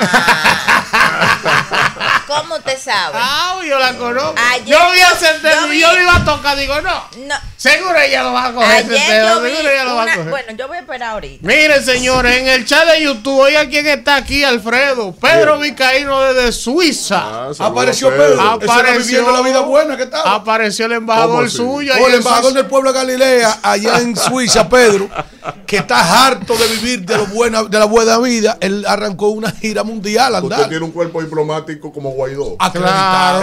No, como Guaidó, no, el mío fue el mío. Mire, está aquí también, está aquí Yelis Roa, está Ricardo, también está Carol Mejía, Eddie Click, José Mata, Manuel Félix, Joel Alexander Bello, está Raiza Aquino desde Suiza, está por aquí Judith Blanco, también está por aquí Gregorio Hernández desde Bonao, está por aquí Gervasio Peña, también está por aquí José Gómez desde New Jersey. Miguel Ángel Pérez desde Holanda, está Wanda, Santiago, César. ¿Cuánto que hay? Desde Miami hay 650 hoy conectados. Está Sergio Cárdenas desde Pensilvania. El Gallo Transporte de la zona oriental, Doña Natividad de la Cruz. Bendición, mami. La Bendición, mamá mami. de Víctor está por aquí, Andrés Félix, Demetrio Martínez, Ernesto Cuello. Gracias, gracias So, antes a de todos. irse, oiga esto. Ahí, usted sabe que este programa lo escucha mucha gente. Pero va esa gente. Esa información que yo traje en la mañana, eso está, eso anda por ahí rompiendo todo lo que encuentra por ¿Qué fue lo que usted trajo en la mañana? Usted ha dicho Lo, lo que supuestamente, porque de una vez, eh, eh, un, un doliente de una vez dijo, eh, por ejemplo, Rafael Linares, dijo, pero ve acá, a mí no me han dado nada. Es decir, en ese partido no hay dinero, que No, tengo oposición para eso. ¿Tú te entendías? Pero eso no es nada. Oigan esto, profesor. Oiga, ¿quién está Porque regularmente el que está no le dan. Profesor, oiga, ¿quién está Es de que. Son, son 23 millones que recibe ese partido en oposición. La Por lo primera más de decirle en el aire de dónde puede Laura. salir. Espérese. Que cumpleaños mi hermanita. Profesor, Laura. oiga esto. Felicidades, Laura. Hoy cumpleaños. Oigan, señores, ¿quién es cumpleaños hoy? Dice Hoy. Danira Caminero recurrentemente aquí, no tenemos pruebas, pero tampoco dudas. Sí. Usted, Israel, defiendan ustedes Profesor, su PRD. discúlpeme, discúlpeme. De- oiga, oiga, ¿quién es cumpleaños Tengo que hoy? defender nada oiga, ¿quién es cumpleaños hoy? Nada. Atienda. Hoy cumpleaños Hmm. el candidato a diputado por la circunscripción 3, Rafael Linares. Ah, Felicidades. felicidades. Pero oiga también quién cumpleaños Candidato hoy. en los próximos diputados. El jefe de la policía, Eduardo Alberto Ten, cumpleaños hoy Ah, también. felicidades. la- le van a hacer un bizcocho de despedida. Y oiga también de despedida. Isi- Isidro, quién cumpleaños hoy. Cuidado. La fiera Jenny Berenice Reynoso.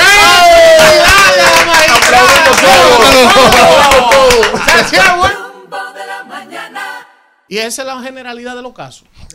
La- Regresamos del rumbo de la mañana. Vamos a llamar a Ese hombre vino hoy, mi amor, déjelo hoy. tranquilo. No, que ese hombre ese hombre vino hoy. Michelle, por No favor. le dieron la Michelle. costumbre. No le dieron la Por costumbre. favor. No le dieron la La costumbre. gente, la gente es el demonio. Este, Eh, eh, este país que se Alfredo, ¿qué dice la palabra con relación al lecho matrimonial? ¿Cuál es la obligación? usted no se de puede dejar miren. Michelle, por favor, Michelle, vamos. cumple con tu trabajo. Vamos. antes de ir con Danira. Este hombre vino hoy. Yo no aguanto esta cabina. Yo quiero que usted me despache hoy. Usted que me paga más. Miren, Usted no sabe que un avión ayer de JetBlue Ah, se calibró. hizo rotate. la gente freca. hizo rotate. Y dije que eso era el gate. Peña Guava que iba para Nueva York y estaba sentado atrás. ¿Eh? Dije que Peña Guava iba por una vaina fuerza del pueblo. Para Nueva York. con Eso Peña y. Eso- es movín, eso es bullying No, no, bullying no, es dominicano, es una raza Sí, pero usted lo desgraciada. está multiplicando Ah, aquí pero y si la gente- intencionalmente. Ya eso usted lo viraliza ahora mismo. Señores, señores, eh, Falta de respeto. El avión hizo rotate en el gate, pero eso es un desequilibrio. ¿Cómo ese odio avión de que, se levanta de ay, adelante? si Peña Guava está montado en la, cocina, la distribución Y si del. Bueno, regresamos en este rumbo de la mañana cuando son las 8 y 15 minutos y vamos con el comentario de Danira Caminero.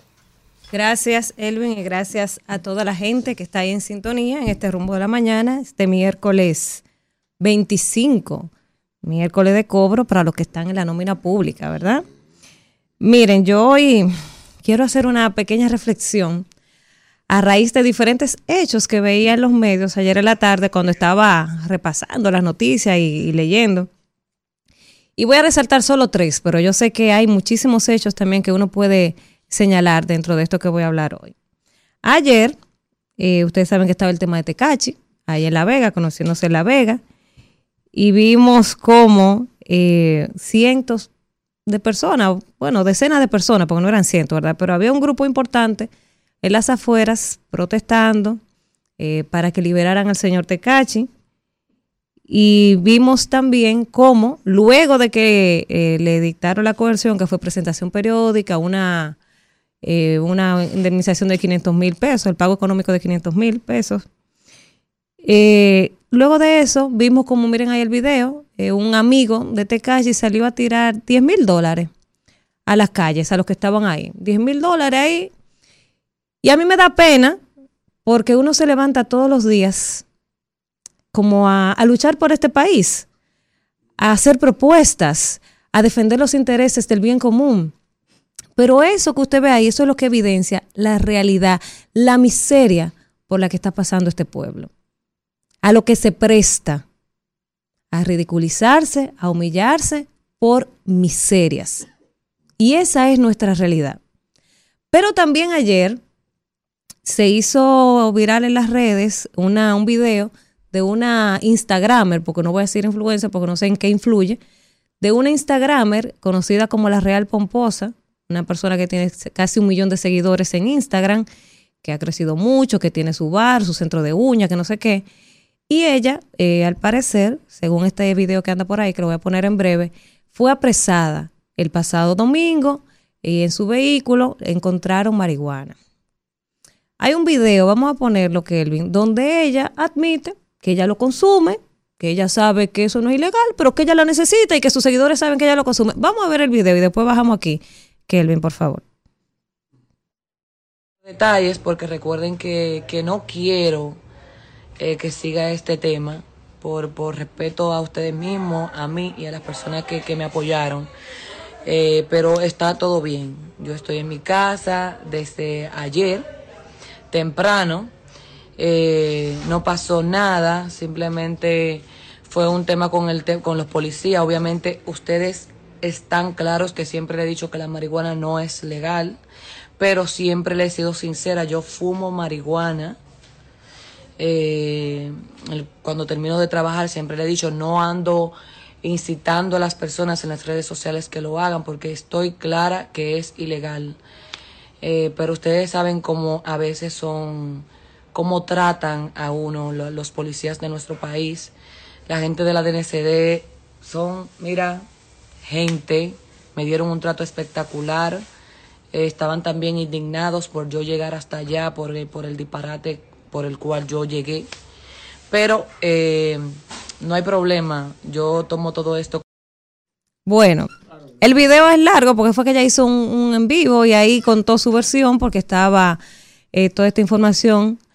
Pero de verdad cuando uno escucha estas declaraciones públicas donde ella admite que consume una sustancia ilegal, que fue apresada por posesión de una sustancia que es ilegal en este país, y la soltaron. Ella está presa, está suelta ahí dando sus declaraciones, contando su, su versión, diciendo que los la DNCD la cuidaron. Ay, qué bueno, o sea, la cuidaron. Pero si fuera un infeliz de un barrio, que le agarran un gramo, porque según la, eh, el acta que anda ahí por, las por las redes, dice que tenía 12 gramos, algo así. Pero un infeliz de un barrio que le agarran un gramo, lo mandan a la victoria a dormir el sueño eterno. Pero en este país usted tiene que tener sus buenas relaciones, porque ella dice, yo tengo negocio, yo conozco a la policía, los policías me cuidan, y esa es la realidad. Pero también ayer, y son los tres casos que quería resaltar hoy, eh, otra Instagramer reconocida, la señora Amelia Alcántara, se refirió de manera eh, quizá no despectiva, pero sí estaba minimizando la labor que ha hecho Juliana O'Neill eh, en la Cámara. Y dijo esa señora, Amelia Alcántara, que Juliana está ahí por pena, por su cáncer, que la llevaron, que el pueblo la eligió como diputada por el cáncer, porque ¿qué ha hecho Juliana? Pero Juliana, señores, ha sido una voz en ese Congreso a favor de mujeres. El tema del cáncer, ella lo ha llevado ahí, ha conseguido ayudas y ha hecho una labor, señores, que hay que destacar. Lo que pasa es que la señora Amelia Alcántara ni siquiera, ni siquiera pierde el tiempo leyendo las informaciones, ni siquiera se entera de lo que pasa en el Congreso, en el ámbito eh, noticioso, ni las cosas que se discuten ahí, los debates que se llevan en la Cámara de Diputados. Y yo traigo estos tres temas porque a mí me apena, uno se levanta todos los días a querer aportar, a querer traer temas, a presentar soluciones, a hablar en favor de los que no tienen voz. Y eso, y eso es lo que a la gente le gusta. Esa vaina de tecachi, que le den dinero, ese influencer diciendo que, fuma marihuana y aquí no pasa nada. Porque lamentablemente estamos en una sociedad de valores invertidos. O sea, y no es que se han perdido los valores, o sea, los valores están ahí, están en la mente de todos, pero la gente prefiere los antivalores. Y están los valores invertidos. ¿Por qué? Bueno, porque esta sociedad que viene subiendo ve que en este país no se premia la meritocracia, sino que usted decide ser eh, Instagramer, vender su cuerpo, exhibirse, y usted consigue dinero fácil. Más fácil que un doctor, más fácil que un profesor. Entonces eso es lo que está vendiendo. Y uno dice, conchale, pero vale la pena levantarse temprano, levantarse todos los días a las 5 de la mañana, hacerle entender a la gente por qué tiene que leer, por qué tiene que estudiar, por qué tiene que educarse. Vale la pena cuando uno ve las miserias humanas de este pueblo pasando vergüenza por chele, por 5 dólares. Cuando uno ve que nuestras instituciones están podridas, que favorecen el consumo de sustancias ilícitas, ilegales. La marihuana aquí no es permitida. Ah, pero es una persona que tiene contento a la policía de su sector y se le permite todo. Vale la pena nosotros venir aquí, nosotros seis, levantarnos a las cinco de la mañana a luchar por este país. Uno tiene, de verdad que hay, días que uno se desencanta. Y yo ayer cuando leí esa, esas noticias, yo estaba tan desanimada, tan desencantada, porque yo quisiera transformar esta sociedad, porque yo tengo dos hijos. Y yo quiero que crezcan en una sociedad con valores.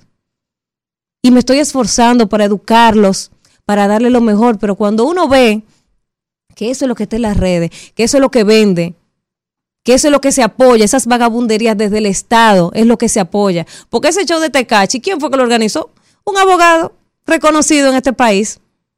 Entonces, cuando uno ve los destinos por los que está transitando este país, uno lo que quiere largarse de aquí. Y uno dice, de verdad, o sea, de verdad, vale la pena que todos aquí nos levantemos a las 5 de la mañana a hablarle a un país, a un pueblo que no escucha, este pueblo de Galilea, como dice mi hermano Alfredo, a, esa, a esa, no, exacerbado, no contento, atrae sus 5 dólares. Y eso, y eso evidencia las miserias. Y ese pueblo pasando hambre, porque es que el Estado no le provee lo que tiene que proveerle, entonces tiene que andar atrás de migajas. De, de esos influencers, Instagramer, eh, TikToker, como usted quiera llamarlo, porque el Tecachi ese nadie sabe qué es lo que canta. Ah, pero el tipo reparte dinero y todos aspiran. Eso es un aspiracional. Todo el mundo quiere ser Tecachi, todo el mundo quiere ser Amelia Alcántara, todo el mundo quiere ser la Real Pomposa.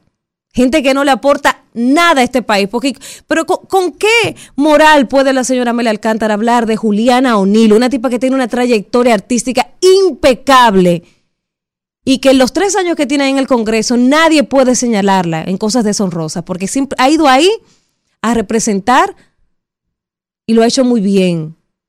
Ah, pero aquí le dan aquiescencia a una loquita vieja que lo único que ha hecho es coger los micrófonos para promover y vender antivalores y enseñar a nuestras niñas que tienen que buscarse hombres para chapearlo y que no y que y, promover eh, sí es la realidad eso es lo que ella vende la prostitución exactamente eso es lo que ella vende el chapeo eso es lo que ella vende eso es lo que ella está enseñando en los medios y usted me va a decir a mí que eso es mejor que Juliana O'Neill más de 15 años cantando una carrera lindísima, limpia. Y ahora en el Congreso también, de manera honesta. Y esta tipa viene a cogerle en su boca, sin ninguna razón. No puede. O sea, usted no tiene estatura moral para hablar de Juliana O'Neill.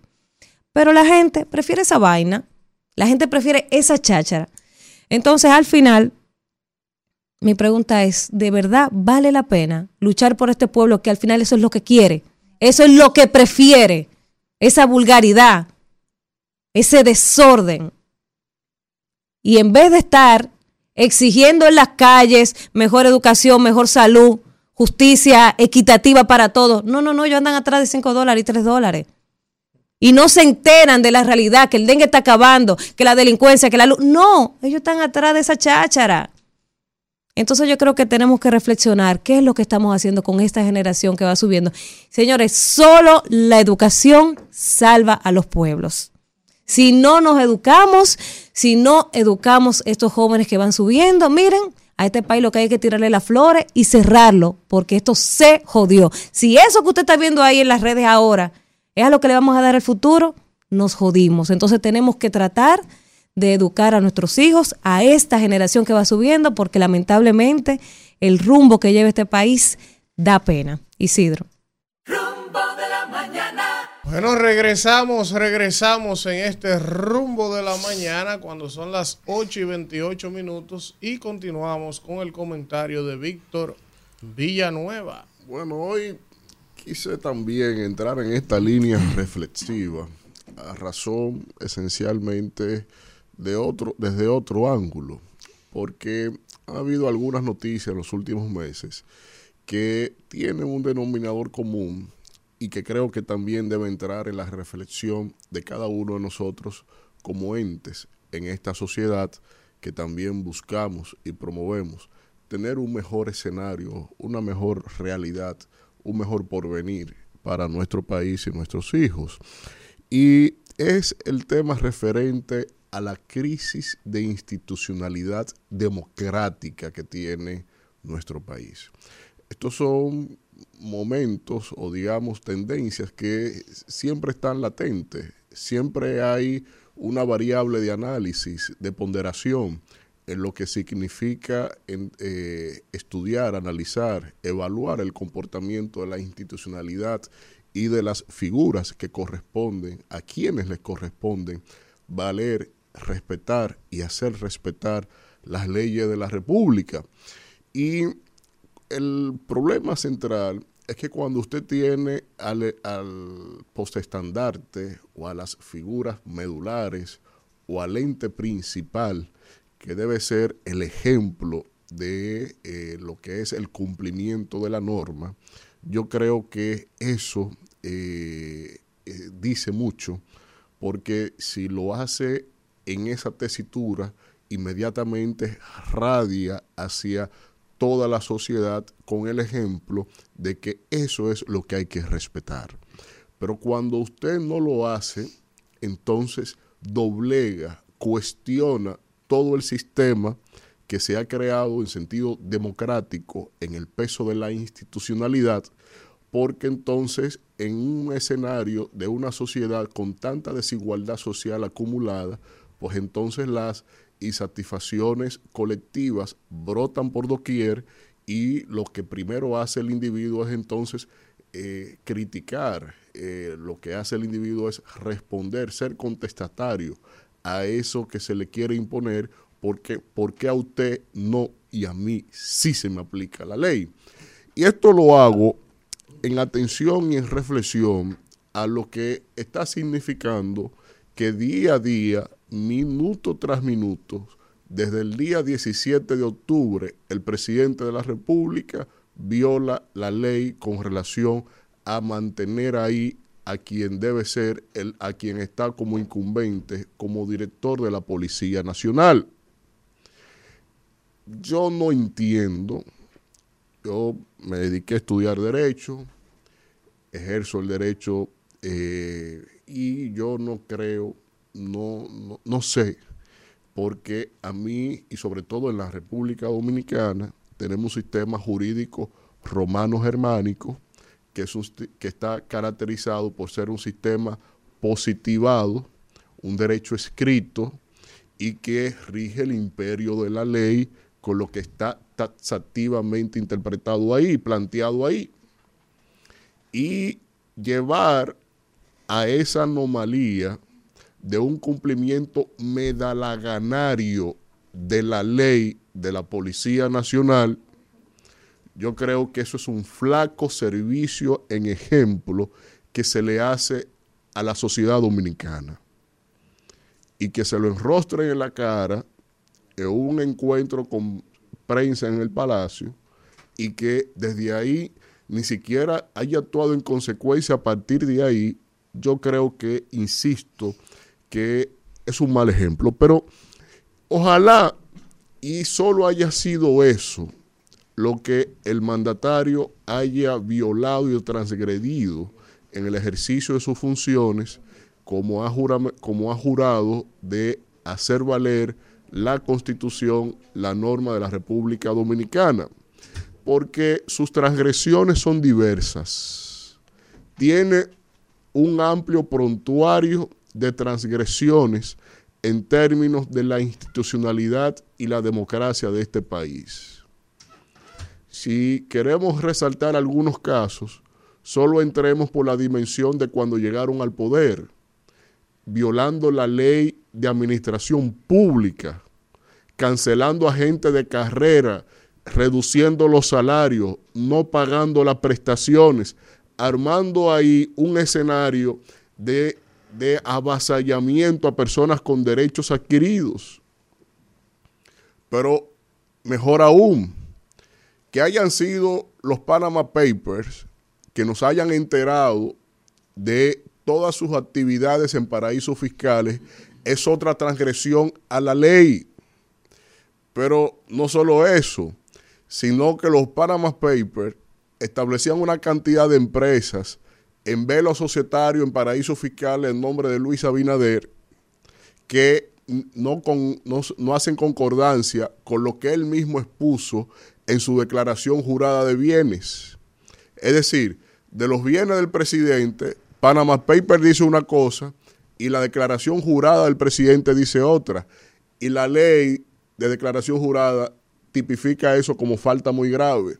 Y busquen ustedes cuál es el propio, la propia sanción que establece la ley con eso. Pero eso no, no es solo eso.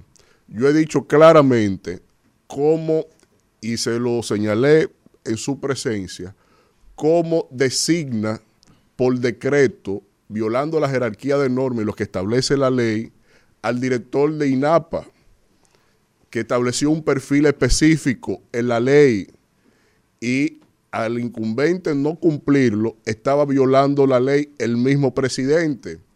Pero cuando eso se le señaló que el decreto era nulo, porque la ley dice una cosa y en jerarquía de norma la ley, el decreto no modifica la ley, pues entonces mandó a su súbdito a cambiar la ley, el decreto no, la ley. Y le cambiaron la ley al director del INAPA para adaptar la ley instituto persona a su figura.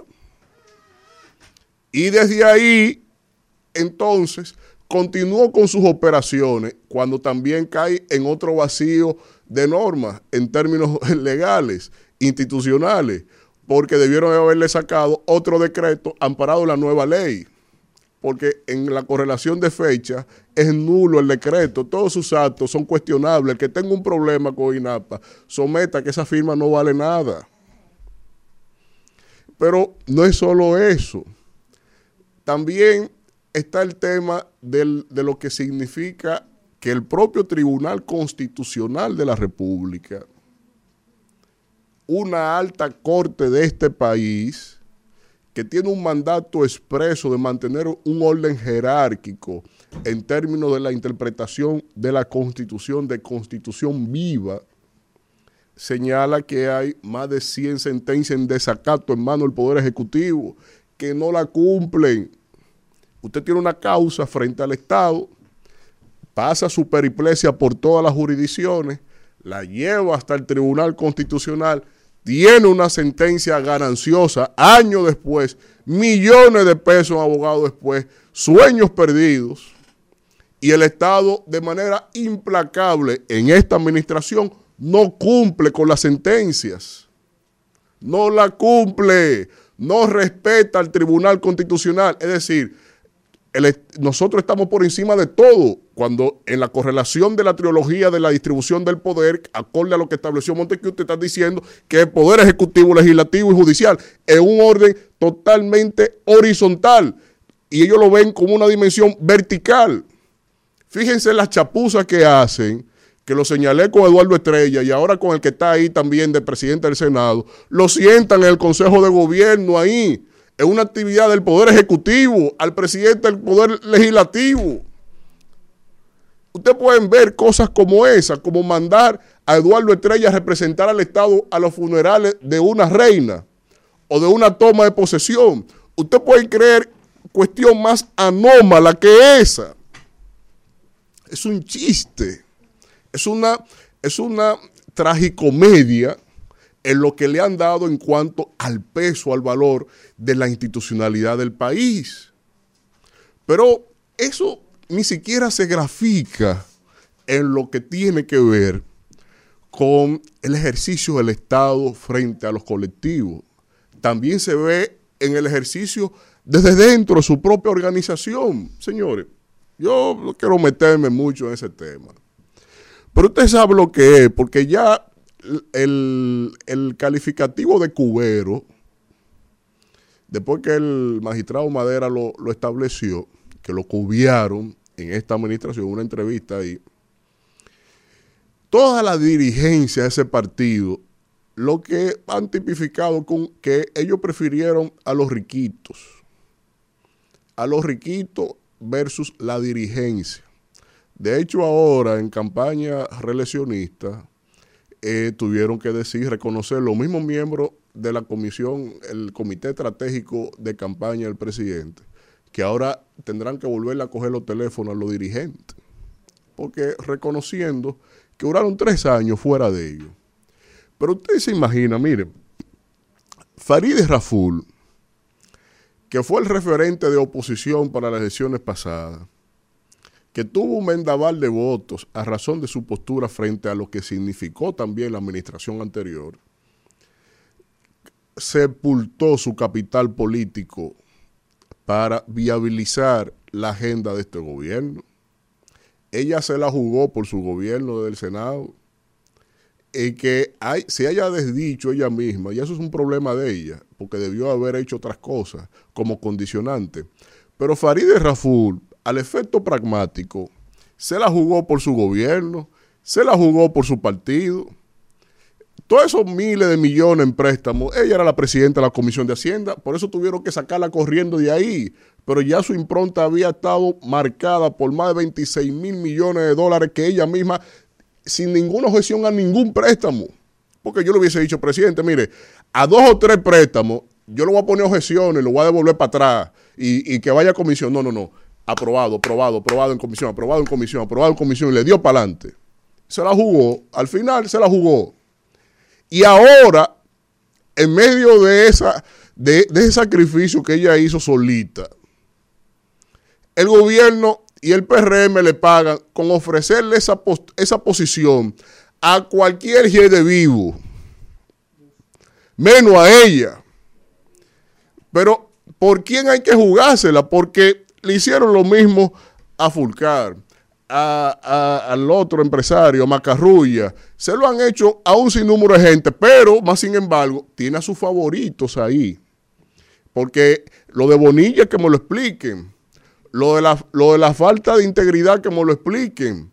Que me expliquen todo eso que ha significado el, el, el atropello hacia la, hacia la institucionalidad interna de este país. Pero es un tema de crisis de moral. Es un tema de crisis de respeto a lo que es la institucionalidad y es una dolencia de los conceptos básicos, los elementos básicos del concepto de una democracia. Y eso es penoso, porque usted haber llegado a la primera magistratura del Estado para hacer eso, para transgredir la ley, para no ser un ejemplo en nada en su actividad, ni privada ni pública. Óigame, óigame, ese no es el modelo. A las nuevas generaciones le digo, ese no es el modelo del ejercicio de la política.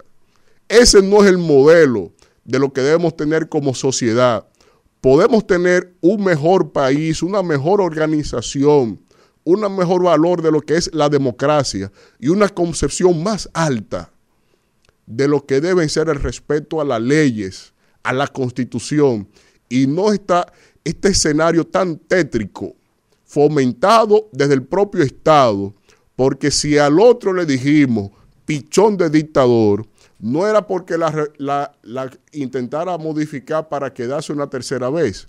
Es que todo lo que usted ha hecho califica por igual, igualito, como si fuese un pichón de dictador. Señores, regresamos en este rumbo de la mañana cuando son las 8 y 44 minutos. Y miren, hay varias buenas noticias. Sí. Ustedes saben que yo Como soy 25 es una un buena. deportista. Yo soy un- ¿Cuándo cobramos aquí a yo propósito? soy Mano un izquierda. seguidor- Compañero. Yo soy un seguidor de los deportes y practico deportes durante toda mi vida. Entonces, siempre deportes, gimnasia. siempre. Entonces, miren, varias cosas importantes. Ya tenemos los dos equipos en las grandes ligas que van a la Serie Mundial. Este el martes de Ah, Nizao. Anoche los Diamondbacks de Arizona, en un juegazo, en un séptimo juego, avanzaron a la Serie. Mundial, derrotaron a los Phillies de Filadelfia y el jugador más valioso de la serie de campeonato fue el dominicano Ketel Marte De Nizao. de Nizao. Ketel se ha convertido calladito, sin hacer bulla. Ketel no hace bulto. No es quizá el jugador más promocionado porque juega en Arizona, que es un estado muy distante, es un mercado chiquito. Pero Ketel, sin hacer mucha bulla, se ha terminado convirtiendo, por yo no decía el mejor, el segunda base después de José Altuve, el venezolano, que Sí, más de batea, que más batea de grandes ligas, que él batea a las dos manos, que batea con poder, da jonrones, corre, da hace todo, juega centerfield. Juega centerfield, juega segunda base. Él es cuñado, o sea, la esposa de Kettel me parece que es de los guerreros, familia de Sí, Vladimir es que son Guerrero. todos ahí de Nizao. Son de, de esa familia. Nizao y. Don Gregorio. Entonces, Kettel fue el más valioso anoche. Van a la Serie Mundial por primera vez desde el año 2001. Los Diamondbacks de Arizona. Ese año ellos le ganaron a los Yankees. Y entonces ahora se van a enfrentar los Rancheros de Texas y los Diamondbacks de Arizona en la Serie Mundial. Eso por ese lado. Entonces, en la NBA, No, no va a tener como mucho impacto. la NBA, no importa, No los amantes del béisbol lo siguen porque no son mercados grandes, pero los amantes del béisbol la siguen. Así es. Entonces, en la NBA, la NBA empezó anoche de manera oficial. Mi equipo, Los Ángeles Lakers, debutaban frente al animal, al oso polaco, Novak Djokovic. Qué relajo ese tipo. Primer juego de la temporada y no mató. No es que ese tipo. Porque ese tipo no hay forma. Ahora, me Y tan encantó, sanganón que juega. me encantó ver el equipo de los Lakers renovado. Anoche LeBron hizo lo de siempre, mató, pero Descansado. tuvo, tuvo un complemento, Una ayuda. una ayuda interesantísima. Le pusieron O sea, nuevas escoltas. Le pusieron nuevas escoltas y todos respondieron anoche. Los jugadores nuevos jugaron bien, buena defensa, o sea que el equipo los Augurio, este hay año buen augurio. se ve muy bien, aunque no ganaron el juego. Y el equipo de Phoenix Sun jugaba contra los Warriors de Golden State y. Stephen Curry anoche. Había en ese juego algo interesante porque el armador de Phoenix, que era Chris Paul, ahora está con Golden State. Con Golden State. Y jugó muy bien anoche. Entonces ya finalmente en este entremés deportivo, Mi equipo Golden State. la- oye ahora, la, la selección de taekwondo, de taekwondo de la República Dominicana, señores, miren, yo les invito a quienes no conocen la práctica de ese deporte, Disciplina. esa disciplina, que busquen en YouTube los videos de la presentación del equipo de taekwondo de ayer en los Juegos Panamericanos de Chile. Hermano, mire, el que no es fanático del taekwondo se va a enamorar de ese deporte. Si ve la representación que hicieron el equipo, el equipo en colectivo, porque se practica individual y se practica en equipo. La selección femenina, señores, ganó oro. Esas mujeres dieron patay, pero una cosa Sí. espectacular. O sea, Patadas circulares, Oye, que son la maguachigueri. se, se- se vieron por, en- bueno, ganaron oro, por eso ganaron oro, pero buenas. se vieron muy Yo por espero que se le los cumplan países. los 350 mil No, pesos se que se le cumplir, prometió se le y que no tengamos que venir. vaya. No, espérate, no, no, no, pero no lo digo en mala ley porque los otros días tuvimos que venir aquí a hacer una re- un reclamo de, de, de Félix Sánchez. Entonces simplemente es que se le Estado- prometieron 350 mil pesos a los que ganen oro que le cumplan Sí, porque el eso Estado no es un cajero automático, hay una burocracia que debe cumplirse y el ciudadano tiene que entender eso. bien, la burocracia hermana. debe cumplirse porque después los comunicadores son los primeros lo que están importante pidiendo es que ganamos oro en taekwondo. Y las Deja- muchachas Ahí mismo. Un, un espectáculo de taekwondo. Ahí mismo. Yo no he visto ninguna de esas jóvenes, ni de la reina del Caribe, ni de todos esos muchachos que nos llenan de orgullo, volverse viral en las redes sociales. No, porque es que aquí lo que vende lo malo, los antivalores. Entonces, eso debe pero preocuparnos. También, pero también con honrosas excepciones, porque Sí. uno tiene que ser coherente. El empresariado de este país, por ejemplo, hay un programa que se llama Creso. Sí, sí. Eso es privado. Eso Y de, lo- del- de la familia, de del grupo familia- inicia. del- del grupo del inicia. grupo inicia. Y ellos le han asumido esos atletas de alto rendimiento en unos programas interesantes. Ahora, también, señores, Sí, pero la sociedad. no, que lo pero te voy a como explicar, te voy a explicar por qué la sociedad no lo asume como modelo de éxito en parte. Porque las marcas, a quienes tienen que asumir a Mary Lady, Pero lo asumen. Sí, pero no lo asumen con la, con la vehemencia. Por ejemplo, las marcas te buscan otro influencer para promover su producto. Así es. Te Las marcas, la- no, la no, no, no, no, no, no, no, no, Óyeme, no. Las óyeme. marcas responsables con sentido Óyeme, social óyeme. la apoyan, porque el Banco Popular ha asumido a Mary Lady en todo el sentido de la palabra. Pero es una La marca. ha Reserva, asumido, pero la NAE, la ha asumido yo vi una vez como- hasta como- No, la- famosa la patrocina, la, la, la apoya y eso está genial. Ahora, si tú vas a buscar influencers para contratarlo, por ejemplo, el mismo Estado, el mismo Estado, el Estado anda con alofoque para arriba y para abajo. Esa- Carolina Mejía anda con alofoque para arriba y para abajo. Y no es que no, él es influyente. Ahora, Se tiran ¿por qué tú fotos con Amelia? Alcántara, tu amiga. O sea, Carolina debiera coger a Mary Lady y Paulino. Ah, porque Y- lo que y pasa es que estamos atrás de like y de view. Y el que da like y view es a los foques. Y Es esa es la que- realidad de la sociedad. Y a- Una y a- sociedad Llegó- que vive de like y de view. No, No, es y, una y sociedad. como el que gobierno lo usa, también un gobierno a los foques, No es que un- es para buscar like y view. Fue el PLD también. Bueno, regresamos, regresamos en este rumbo de la mañana. Agradecer, agradecer a nuestro hermano Valentín Vedrano. Hermano Ah. mío. Eh, que es un oyente asiduo mío, de este espacio y nos prestigia con su amistad, es. uno de los mejores abogados de este El, país. el mejor abogado penalista que hay en Sí, este país. Duro, duro. A El abogado del propósito- diablo. A propósito, a Valentín, que me estás escuchando, te voy a llamar, que tengo un caso. Te tengo un caso. Ah, pues usted está- él está como Alicia.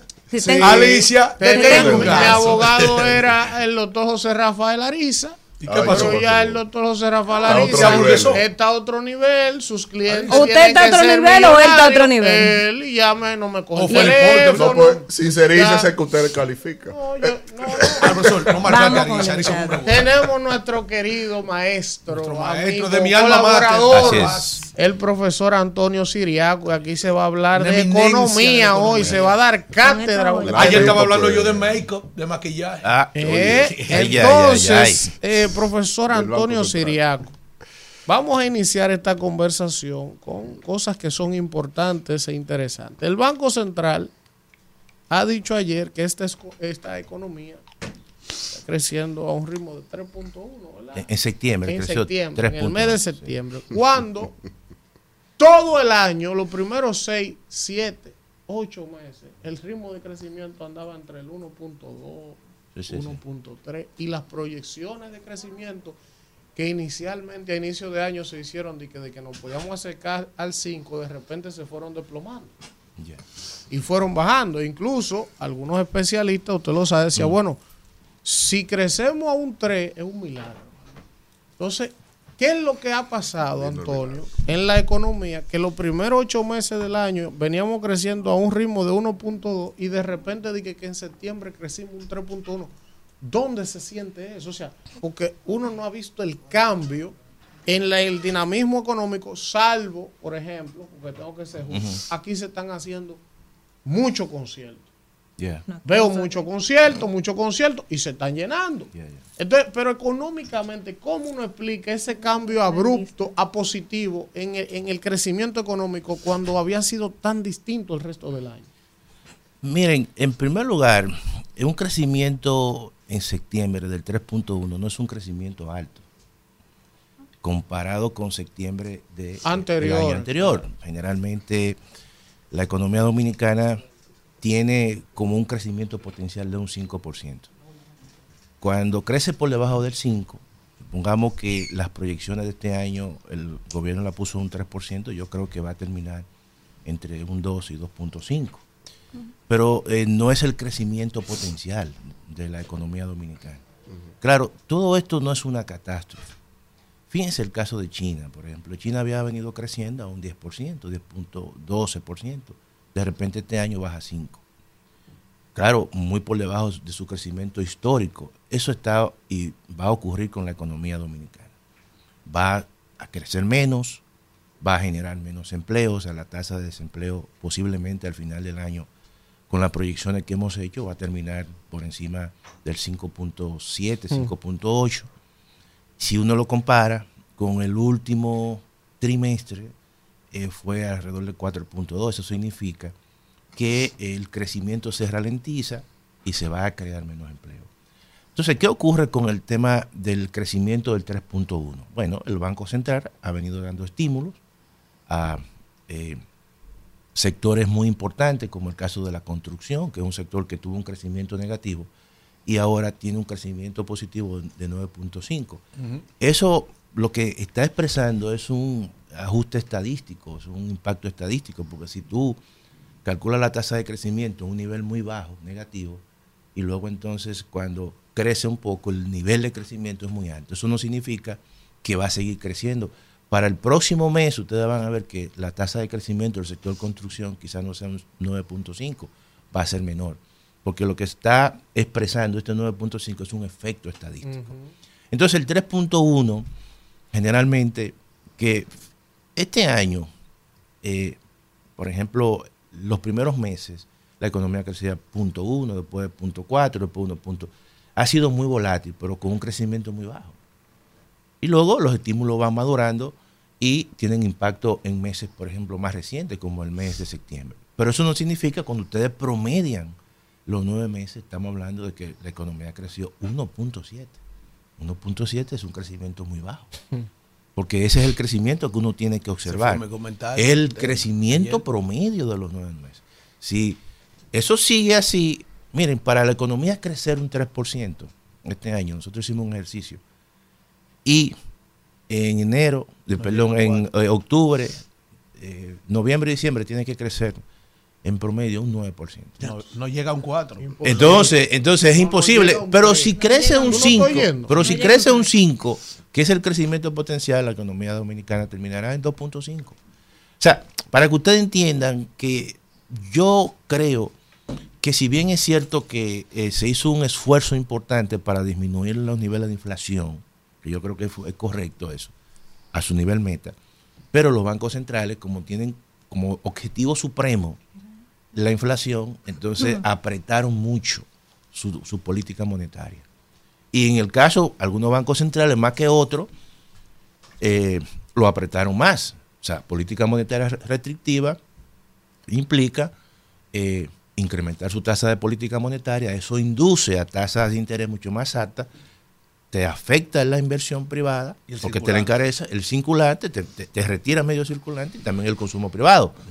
Y en el caso de la República Dominicana, cuando el banco logró esa meta, esa convergencia en promedio anualizada, entonces cambió su postura de política monetaria, de una política monetaria restrictiva, entonces luego a una política monetaria mucho más laxa, mucho más flexible. Es decir, baja el 8.5 a 7.5. Porque se ha dado cuenta, fíjense, que a pesar de que la Reserva Federal sigue incrementando su tasa de política monetaria, el Banco Central no va a cambiar su postura, va a mantener en pausa, porque el objetivo ya del Banco Central sabe que quizás se le fue un poco la mano. Secó demasiado. Y el objetivo, exactamente, entonces ahora es estimular la economía para tratar de lograr la meta de crecimiento que es un 3%. ¿Se han dado cuenta? En realidad yo creo que se apretó mucho la tuerca en ese aspecto. Claro, el banco hizo en cierta manera lo que hacen y lo que han hecho todos los bancos centrales. Eh, la, la inflación es el objetivo, vamos a disminuirlo, lo lograron, perfecto. Ahora, Hasta que liberalizó. Claro, entonces viene el tema de la política fiscal, que ya eso depende del gobierno. Mil- eh, Siriaco, Eh, eh, sí, perdón, pero eh, un momentito. Y entonces ahí ha habido dificultad con respecto a la inversión pública, Al que es importante.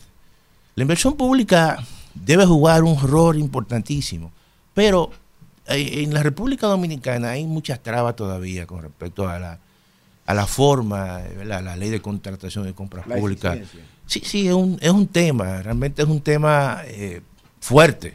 Eh, y eso yo creo que en la medida que eso se mantenga, le quita eficacia a la política económica en sentido general para alcanzar una meta de crecimiento.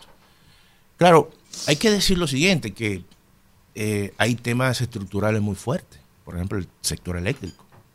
El sector eléctrico eh, hay que destinar, este año posiblemente el gobierno destine más de 2 mil millones de dólares, señores, para fondear ese sector. Eh, Es decir, que, Que, superando eh, el, 20 el 2022, que fueron Eh, 1.500 millones sí, sí, claro, claro, posiblemente, claro, claro. Entonces no es fácil. Y ahí también hay un tema político que nadie ha querido enfrentar. Y, y de- déjenme decirle lo siguiente, si aquí se resuelve mínimamente el sector eléctrico, el gobierno no tiene que hacer una gran reforma fiscal. Solamente resolviendo la parte del sector eléctrico hace una mini reforma fiscal, porque eso es casi el 1% del déficit del sector. 1.500 millones de Ah, dólares que no se ¿tú- pagan. ¿Tú entiendes? Que ahora hay que pagar. Vamos, Israel. Eh, miren, eh, al respecto del crecimiento económico, Claro. el Banco Central publicó que va a liberalizar alrededor de 40 mil Cua- 40 mil millones, claro. adicionales. Pero mi pregunta es puntual y versa al respecto del anteproyecto de presupuesto del Ya. año 2024. Ya. Y es su opinión que me gustaría que usted le, le expresara al público. Primero, en el orden de la responsabilidad fiscal del gobierno en relación al orden de ese presupuesto. Y segundo, al respecto de la sostenibilidad de la deuda. Mira, el, el tema del presupuesto del 2024, o sea, su formulación, eh, eh, incluso su estructura, es muy parecido al que se terminará ejecutando, un déficit de un 3.1. El presupuesto de 2024 tiene un déficit alrededor del 3.1. Generalmente ahí no, no hay muchos cambios en ese aspecto. O sea, recuerden ustedes que la deuda al final lo que refleja son, es el déficit. Entonces, ahí no hay, por lo menos no se vislumbra que hay un incremento de la deuda pública, porque lo que ha estado haciendo el Ministerio de Hacienda son administración de pasivos, es decir, renegocia la misma deuda eh, que se concerta y entonces pagando un poquito más a los tenedores de bonos, pero esos tenedores de bonos lo que hacen es que te alargan el periodo de pago de intereses. Por lo tanto, tú estás, eh, como dicen, eh, enviando hacia el futuro esos pagos de intereses. Y esos son los manejos y los rejuegos que está haciendo el gobierno, porque al final eh, ante la imposibilidad de hacer una reforma fiscal, eh, obviamente que es una solución que podría tener en el mediano y largo plazo los ingresos del Estado, entonces lo que tiene que manejar pasivos. Y, y el presupuesto del año 2024 es un presupuesto que en términos de financiamiento prácticamente es igual. O sea, tú no puedes inventar mucho. ¿Es, ¿Es, responsable fiscalmente el gobierno al respecto de la estructura del presupuesto? Bueno, yo creo que cuando tú sabes que hay una ley de responsabilidad fiscal que incluso el mismo gobierno sometió y hay propuestas, eh, y la ley de responsabilidad fiscal es un mecanismo que se utiliza para básicamente controlar el gasto público. Eh, y así tú tener menos deuda, o sea, menos déficit, y a su vez esos déficits que no se traduzcan en deuda. Entonces, hasta ahora los gobiernos, no solamente este, los anteriores incluso, han estado haciendo eso mismo. Y, y, no hay esa eh, es un problema estructural que tiene la economía dominicana. Por más que tú observes y venga un gobierno y venga otro, se van a mantener lo mismo si no asumen, porque aquí eso está bien claro. Si aquí no hay un pacto fiscal, generalmente vamos a tener ese problema de manera recurrente. Ahora, ¿qué ocurre? ¿Por qué en el pasado quizás eso no tenía una repercusión, porque es una economía que estaba creciendo mucho. A ritmo asiático. Entonces, cuando tú creces mucho, eh, tú, aguantas. Sí, porque el ingreso. Tú entiendes, eh, la misma actividad económica te va generando ingresos, y entonces eso permite que, bueno, a nivel internacional se cree un panorama atractivo. La República Dominicana es, todavía es una economía atractiva. Yo estaba la semana pasada estaba en Costa Rica, en un congreso de economía, y verdaderamente cuando se hablaba de República Dominicana, se hablaba de una economía eh, robusta. porque, porque también hay que vernos también en otros espejos. En comparación con nuestros iguales. Sí, en comparación con países relativamente de nuestro entorno y similares, y yo creo, pero cuando hablamos de la República Dominicana. No estamos hablando de ahora, estamos hablando de un proceso, señores, de, acumulación de 30 años. Y eso, políticamente hablando, hay elementos positivos que el PLD lo ha tenido, que lo ha tenido incluso el PRM. Es que, es el, PLD que es el que ha gobernado. Porque ustedes saben, porque algunas veces nosotros nos quedamos en esas discusiones, muchas veces particulares. no, política. Pero cuando yo me sentí muy bien como dominicano, cuando se paraban ahí y decían, no, porque la República Dominicana es un país de alto crecimiento y ustedes se han progresado y que se, ve. y que se ve. Oye, yo me sentía bien, señores. Ustedes saben cuánto va a ser el PIB per cápita de la República Dominicana. Un paisito de 48 mil kilómetros cuadrados. Señores, son 11.200 dólares por persona. Tú puedes decir, no nos toca a todos igual. ¿Quién se comió mi Pero es una referencia. ¿Quién tiene mi Es una referencia. Y cuando te dicen a ti que somos la séptima economía de América Latina, compitiendo con Brasil, compitiendo con México, compitiendo con... Oye, entonces yo, yo me puedo sentir bien como dominicano. Sí. Ahora, claro, eh, hay que seguir impulsando. Cuidando eso. Y cuidando eso. Y yo creo que ustedes forman parte de ese concierto. Todos los días en opinión pública responsable. Ah cada quien con su, con su enfoque, pero con un objetivo común. Todos nosotros queremos que la República Dominicana mejore su condiciones de vida. Profesor, ¿qué ha pasado con la tasa de política monetaria del mm. Banco Central? Porque tenemos hace unos meses el discurso de que está bajando la inflación, está bajando, pero ya no bajan más la tasa. Y de hecho que me parece que hace un mes, la última vez que la bajaron, que está en 7.50 entonces, la inflación, la inflación, la inflación, ya se dio la inflación, pero la tasa ya la dejaron de bajar. Y ahí mismo, porque quizá no me toque otra oportunidad de preguntar, ¿cómo nos afectaría a nosotros la situación de la franja de Gaza? Porque desde que se tiró el primer misil, se dijo que aquí le cono- que ya no estábamos preparando para los efectos. Entonces, ¿cómo nos afectaría a nuestra economía? Mira, todo eso eh, al final te genera incertidumbre. O sea, y, y por coletazo afecta al mundo. Por ejemplo, al frente de la franja de Gaza hay un, un pozo eh, y una plataforma de gas allí. E incluso los, eh, los eh, judíos mandaron a cerrar esa plataforma de gas, que suple incluso gas a Europa. Y también eh, el tema de los países que están detrás de Palestina, son países árabes, muchos de ellos altamente productores, de petróleo.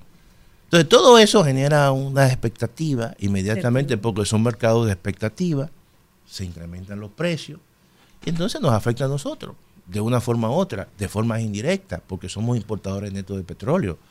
Nosotros no tenemos una gran capacidad de almacenamiento, que eso es un problema. Cuando ustedes ven que los precios de los combustibles se fijan semanalmente, es porque aquí no hay capacidad de almacenamiento. Porque no se aguanta más tiempo para fijar un precio. Porque si no, yo guardara, comprara petróleo barato, lo guardara ahí, lo Esa almacenara. fue una propuesta de Abinader Claro, cuando lo estaba en almacenara y En entonces cuando los precios están altos yo puedo sacar petróleo y, y- y refinar gasolina eh, a, precio barato. bajo. Entonces eso tiene un efecto indirecto en ese sentido. Eh, porque los países que se involucran allí son países que son altamente productores de- Claro que sí. de materia prima, eso es lo mismo que el tema de Ucrania. De una forma u otra, eso nos afecta a nosotros y nos afectó a muchos países. Porque, ¿cuáles son los países que están involucrados? Bueno, eh, Rusia. Rusia es, eh, claro, Rusia es productor de petróleo y de gas natural y productor de trigo. De manera, pero, pero eso ha venido disminuyendo. Ahora, el tema de la inflación es interesante porque también la inflación hay un fenómeno interno que depende mucho de, de los mercados, de El cómo índice están. subyacente de precios. Claro, entonces, ¿qué ocurre? Cuando el Banco Central dice que los precios mm, eh, están convergiendo a su meta de inflación, estamos hablando de un precio promedio de una canasta de 363 productos, pero que hay productos que se quedan altos y otros que se quedan bajos. Entonces, cuando tú analizas, por ejemplo, yo siempre hago ese ejercicio, bueno, ¿cómo está la canasta de alimentos? ¿Ha convergido al 4%? No, se ha quedado alto. Está por encima del Aumentó. 4%. Entonces, cuando tú vas al supermercado, eh, yo voy al supermercado, ustedes van al supermercado, todos somos, eh, el gasto en alimentos es importante y eso va a depender mucho de... De- usted sabe cómo se estabiliza un avión, ¿verdad? Eh, bueno. a 33 mil pies. Claro. Y está estabilizado, pero a 33 Claro, claro. Así mismo está la canasta. Claro, entonces, entonces arriba. ¿qué ocurre? Bueno, eh, yo incluso escribí un artículo diciendo, miren, los precios suben por el ascensor y bajan por la escalera. Profe, Eso es la realidad.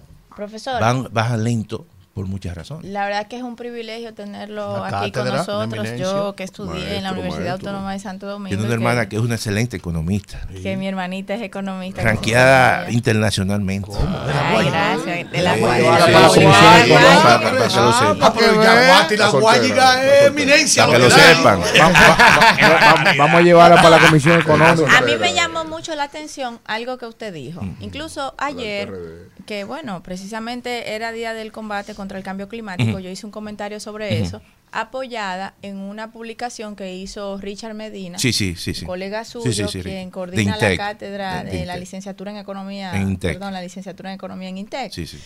Entonces él publicó a través de esa revista en la Academia de Ciencia un plan para que las sedes en algún momento puedan volverse sostenibles. Tenemos un 30% en promedio de pérdidas, eh, de este anda por un 42% incluso, que es algo que preocupa mucho. Y hemos visto cómo eh, el tema de las eh, pérdidas por la distribución, sobre todo, se lleva una gran parte de Claro. los recursos que están dedicados al subsidio eléctrico.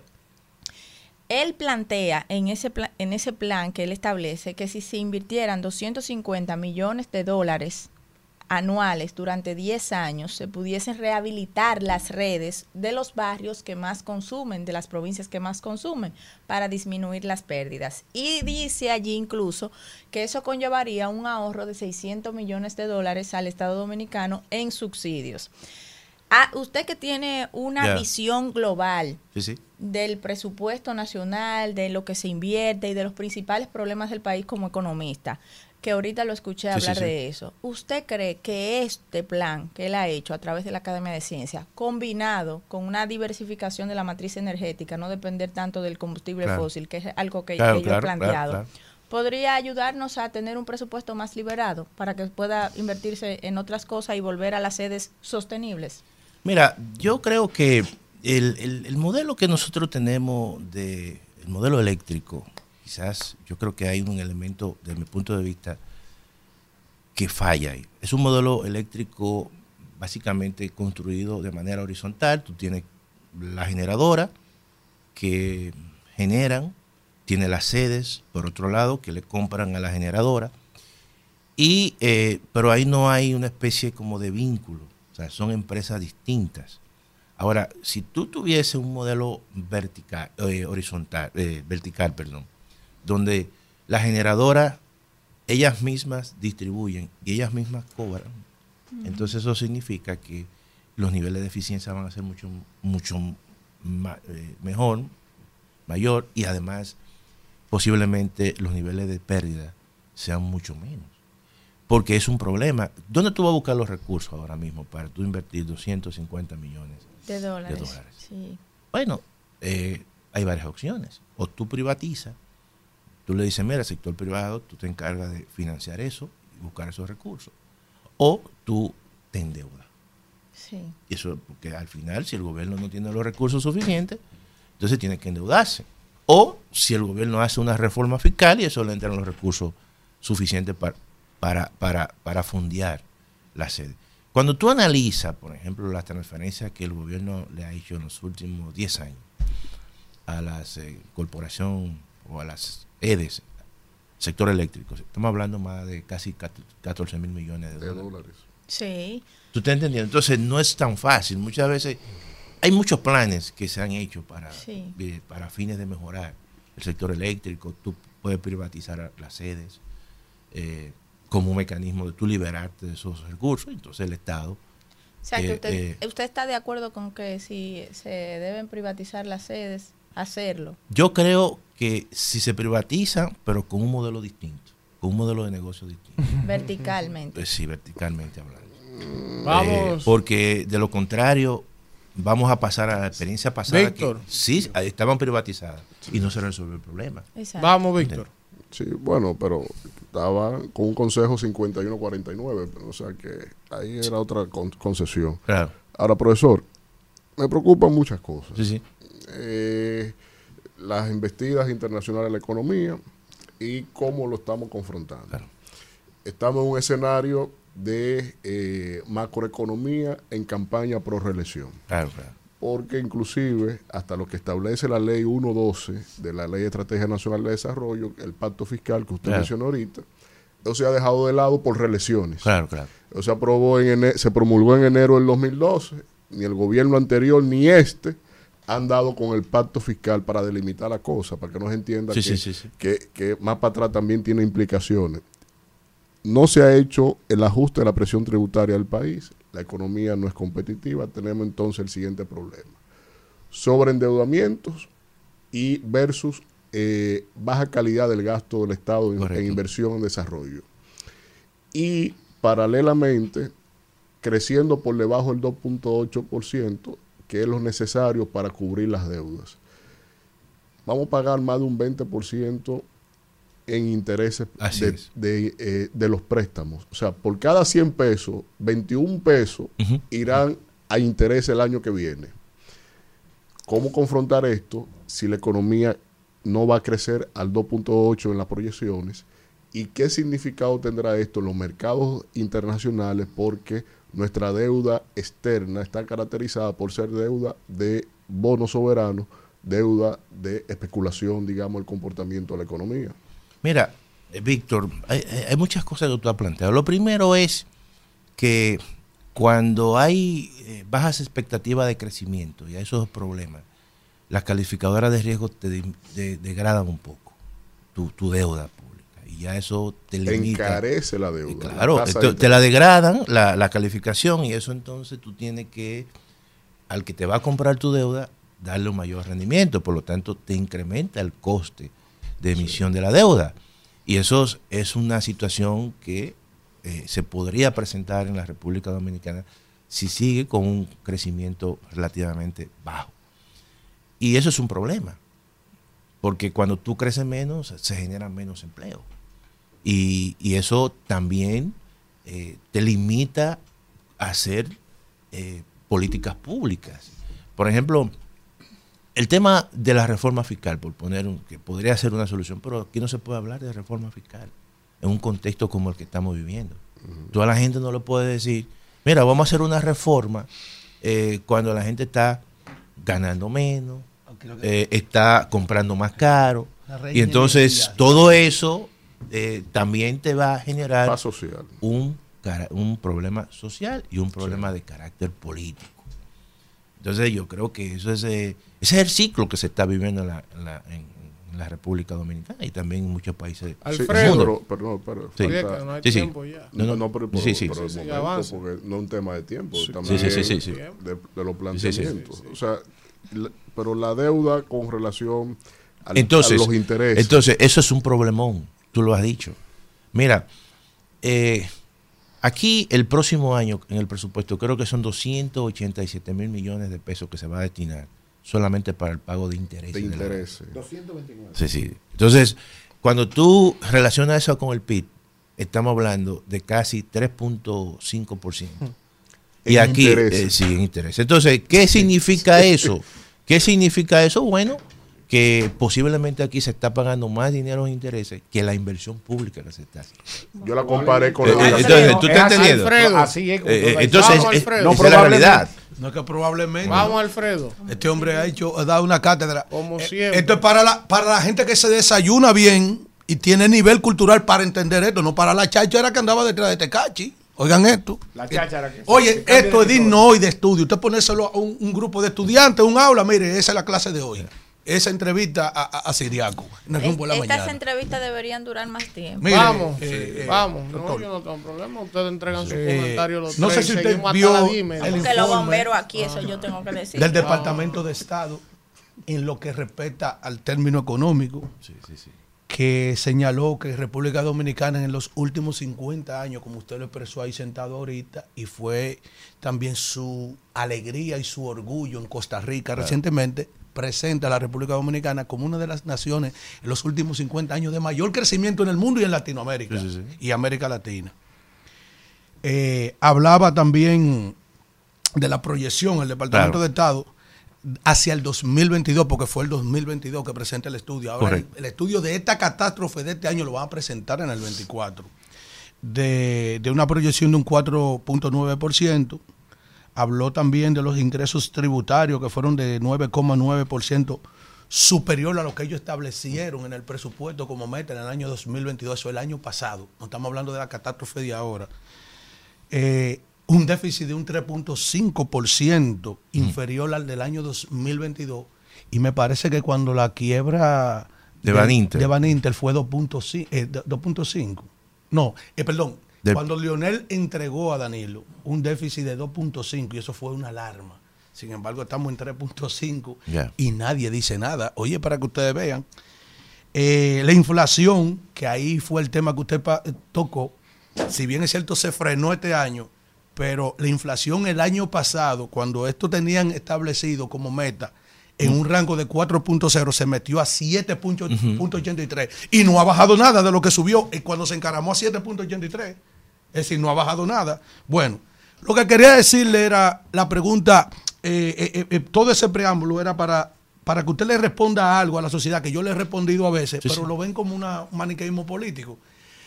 A- ahorita se dice, pero, ah, pero este país no está mal, porque hubo recientemente una feria donde se gastaron 20 mil mi- millones de 20.000 pesos. millones. La gente compró vehículos. Y hacen una cantidad de conciertos Y se llena. y se llena. Pero tenemos una población de 10 u 11 millones de pesos. Pero quienes están gozando de la bonanza de un país como la República Dominicana son 20 mil gente, vamos a suponer, 20 mil millones, 20 mil carros que compraron, 20 mil. Y fueron al concierto, pueden ir al concierto de República Dominicana, 500 mil gente entre todo el país. Es cierto que el reflejo de lo que está pasando en un país con una catástrofe económica ahora que la gente no lo puede entender. El que no, el que no ha estudiado no puede discernir ni decomponer, ni decomponer ecuacio- ecuaciones sociales y aritméticas. Ni siquiera. Es cierto que porque en una feria ahora se, se, se lleven 20 mil millones en préstamo y, y se llenen los conciertos, el país está marchando bien. No, eh, evidentemente que hay situaciones que uno tiene que comprenderla. Eh, lo cierto es que aquí se ha creado en los últimos años una clase media, o sea, eso es una realidad. Y entonces, eh, y por eso es que los estudios se hacen en función de los estratos socioeconómicos. Ustedes han escuchado el tema del primer quintil, segundo quintil, y siempre eh, la inflación se mide así. Y el coeficiente de y el Gini. coeficiente de Gini, que es desigualdad. Todo eso, eh, evidentemente, lo que está expresando es que todavía esta es una sociedad con altos niveles, para su nivel de crecimiento que ha tenido, todavía tiene altos niveles de, concen- de desigualdad. 43 y pico. Entonces, la desigualdad implica que hay ingresos que están concentrados. ¿Quiénes son los que compran los vehículos? Bueno, gente de clase media. ¿Quiénes son los que mismo. compran? Los que, los que mismo. compran. La clase media. eh, clase media. mismo, profesor, sí, Clase media una alta. Jeepeta Este, 2026. ¿Quiénes son los que eh, van al banco y, y va- van al banco y le dan un préstamo hipotecario para un, un apartamento en el polígono central? Son gente de clase media. Todavía aquí eh, gran parte de la población carece de una vivienda. Entonces, y no puede comprar una vivienda.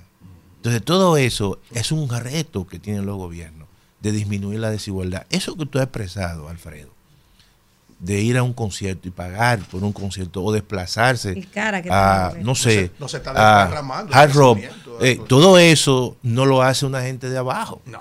So, Un grupo eh, reducido. un grupo reducido. Un grupo popi, Entonces, yo creo, y eso es una crítica incluso eh, al, al mismo modelo económico en la República Dominicana, que ha permitido crecer mucho, pero su nivel de inclusividad y de El repartir. financiamiento para el emprendimiento. Claro, también. todo eso se limita, señor. Entonces es muy Gracias. importante eso. Gracias. Pero excelente pregunta. Antonio Siriaco, por su cátedra debería venir semanal aquí. Yo no tengo con qué pagarle. No, porque- cuando ustedes digan, que- lo que pasa que es a Es parte de mi orgullo De- del de- alma mater, de mi alma mater. Siriaco, Yo- de la mía, Eh, eh, eh, pero, él tiene con qué pagarle. Lo que pasa es que- Vámonos, Isidro. Bueno, regresamos en este rumbo. ¿Y quién es este? en este rumbo de la mañana. Y antes del comentario del señor, eh, va- vamos a recibir este invitado. Eh, pueblo, Este pueblo, invitado, ¿cómo este- ¿Cómo están? Saludos. ¿Cómo están? eh, eh, eh, ¿Cómo les va? ¿Cuál es su nombre? Eh, mi- Esteban Didop, soy un candidato al partido Aquí no tenemos infieles, el Panty. El Panty. el Panty, sí. ¿Y cuál es su propuesta? ¿Usted está aspirando a algo? Estoy aspirando a la presidencia, estoy buscando candidatos eh, que se quieran unir a nuestro partido. ¿Y qué usted ofrece? Estamos, estamos ofreciendo cosas que nadie ha ofrecido, por ejemplo, la unión entre un país y otro. Sí. O sea, Ah, sí, estamos de acuerdo en que los Estados Unidos y nosotros nos unamos ya y que seamos uno solo. Pero miren, no está mal, no está mal la Y cosa. la independencia. Se atreve a ganar con esa propuesta hoy. No, no, con la independencia lo que vamos a hacer es rodarla un poco. Y con los Del LGTB. 27 de febrero al con- 4 de con julio. los LGTB, ¿qué usted va a hacer? Bueno, ellos estarán en nuestro partido porque ya ellos están partidos. ¿Usted de la comunidad? Eh, queremos la comunidad porque son demasiados y ya no podemos. Son Ya- demasiados. Así está. Y atacan en pandilla. y si te ofenden, te aruñan. Mire, y entonces, ellos no son y- y candidatos a entonces diputados. usted va, A diputados que vengan para el al- panty. al panty. Va- Vamos, vamos para el panty. y usted va a competir, Panty para todos. Usted Panty va a para todos. competir con, con- con- Que el panty no se va a caer por ahora, ¿eh? No. No, porque ahora es que está subiendo el panty. Usted va a competir con el presidente Abinader, con Lionel y con Abel Martínez. claro que sí. Miguel Y si usted, Miguel tendría, usted tendría un debate con, con- con- con ellos, ¿qué usted podría esbozar? Por ejemplo, del gobierno del presidente Abinader, ¿qué le parece la gestión de gobierno del? Bueno, el presidente está como una caja de cambio de mecánica. ¿Cómo así? Vamos a ver. es eso? Primero Explique. mete la pata y después hace el cambio. ¡Vámonos! Rumbo de la mañana. Ella lo hace bien. Ya los comentarios lo he controlado, pero en lo entremeses que ella hace. Pero ella es para tres horas y media aquí. Con el cuchillito, con el látigo. y lo grande que sale desacreditando a ti y a mí. No, Sí. a usted, a, Kimberly que no me, usted no me la yo- incluya. que tú y yo la- la Kimberly miramos solo me la mira. Kimberly solo me mira, usted me pellica. Sí, está bien. Señores, miren, no vamos, lado tuyo. Si tú vamos con el comentario del señor. Mira este otro que me el, han traído el- ahora. el- el- el Carlos Batista Matos de este espacio, el más caro. Pero yo te voy a decir El una cosa. señor Tanto Israel Abreu. Esto no puede ser. Mire, no tráiganle un café a Kimberly que yo me voy a beber de ella porque definitivamente. O- oye con la que vino hoy. Es un chocolate. Pero un privilegio para Carlos Batista parecerse a mí. y mira que Carlos Batista y yo somos amigos, compañeros de partido inclusive. Gracias a Dios que. Carlos. Adelante, adelante. Carlos, tú sabes que te quiero. Miren, señores, esta silla está un poco caliente porque la acaba de dejar mi gran amigo eh, economista. Duro. Sí, sí, mu- muy, muy, muy, muy bueno. Se manejó un poco, tú sabes, no quiso decir No, cosas. profesor, es que él no tiene que decir lo que usted quiera decir. No, perdón, pero no me interrumpa. E-. Este es mi comentario. Adelante. Este es mi comentario. Espéreme ahí afuera. Le, le voy, a dar, le voy a dar estos 10 minutos libres. Oiga bien lo que le voy a decir. Eh,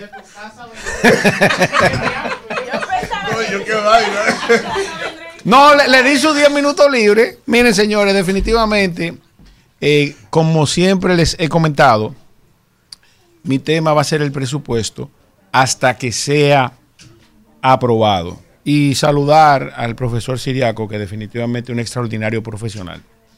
Eh, señores, debo resaltar el hecho de que en el informe que hizo el Banco Central en la celebración de su aniversario en días recién pasados, no hizo eh, reflexión al respecto de el lamentable decrecimiento de las exportaciones en los primeros ocho meses del año 2023. Y me refiero desde enero hasta agosto de este año, que cayeron alrededor de un 15%.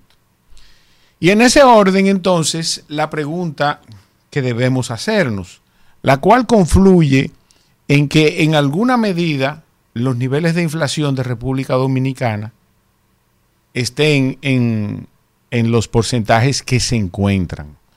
Todo esto en relación a la cantidad de importaciones que debemos hacer y que dichas importaciones llegan a República Dominicana, valga la redundancia, con una inflación importada, porque estamos trayendo productos que ya en el mundo vienen afectados por la inflación de cada uno de los países de donde son origen y que aquí entonces resultan en un incremento del precio de los diferentes productos y servicios que en nuestra economía son consumidos. El hecho es que las exportaciones caen entre enero y agosto alrededor de un 15%. Les recuerdo que en el mes de septiembre, a partir del 15 de septiembre, la frontera fue comercialmente cerrada, además de la parte migratoria, que sin desmedro de los intereses patrióticos y soberanos que tenemos, siempre fui eh, partícipe y opiné al respecto de que la frontera lo que necesita es una protección adecuada, una eliminación de la porosidad, lo que nos va a permitir una formalización de la economía con Haití y además va a regular la migración haitiana, que además nos cuesta más del 35% del presupuesto que se tiene para salud en, en áreas tan importantes como la materno-infantil en República Dominicana. Esas dos variables nosotros pudiéramos tenerla controlada y que se debe considerar al respecto de que las exportaciones de bienes y servicios de República Dominicana pues se redujeron en la medida en que la frontera ha sido cerrada. Entonces, en ese orden, una vez se compilen las informaciones del mes de septiembre, veremos que ese número existe la posibilidad, no se reduzca, sino que aumenta. Ahora, ¿cuál es el efecto de todo esto?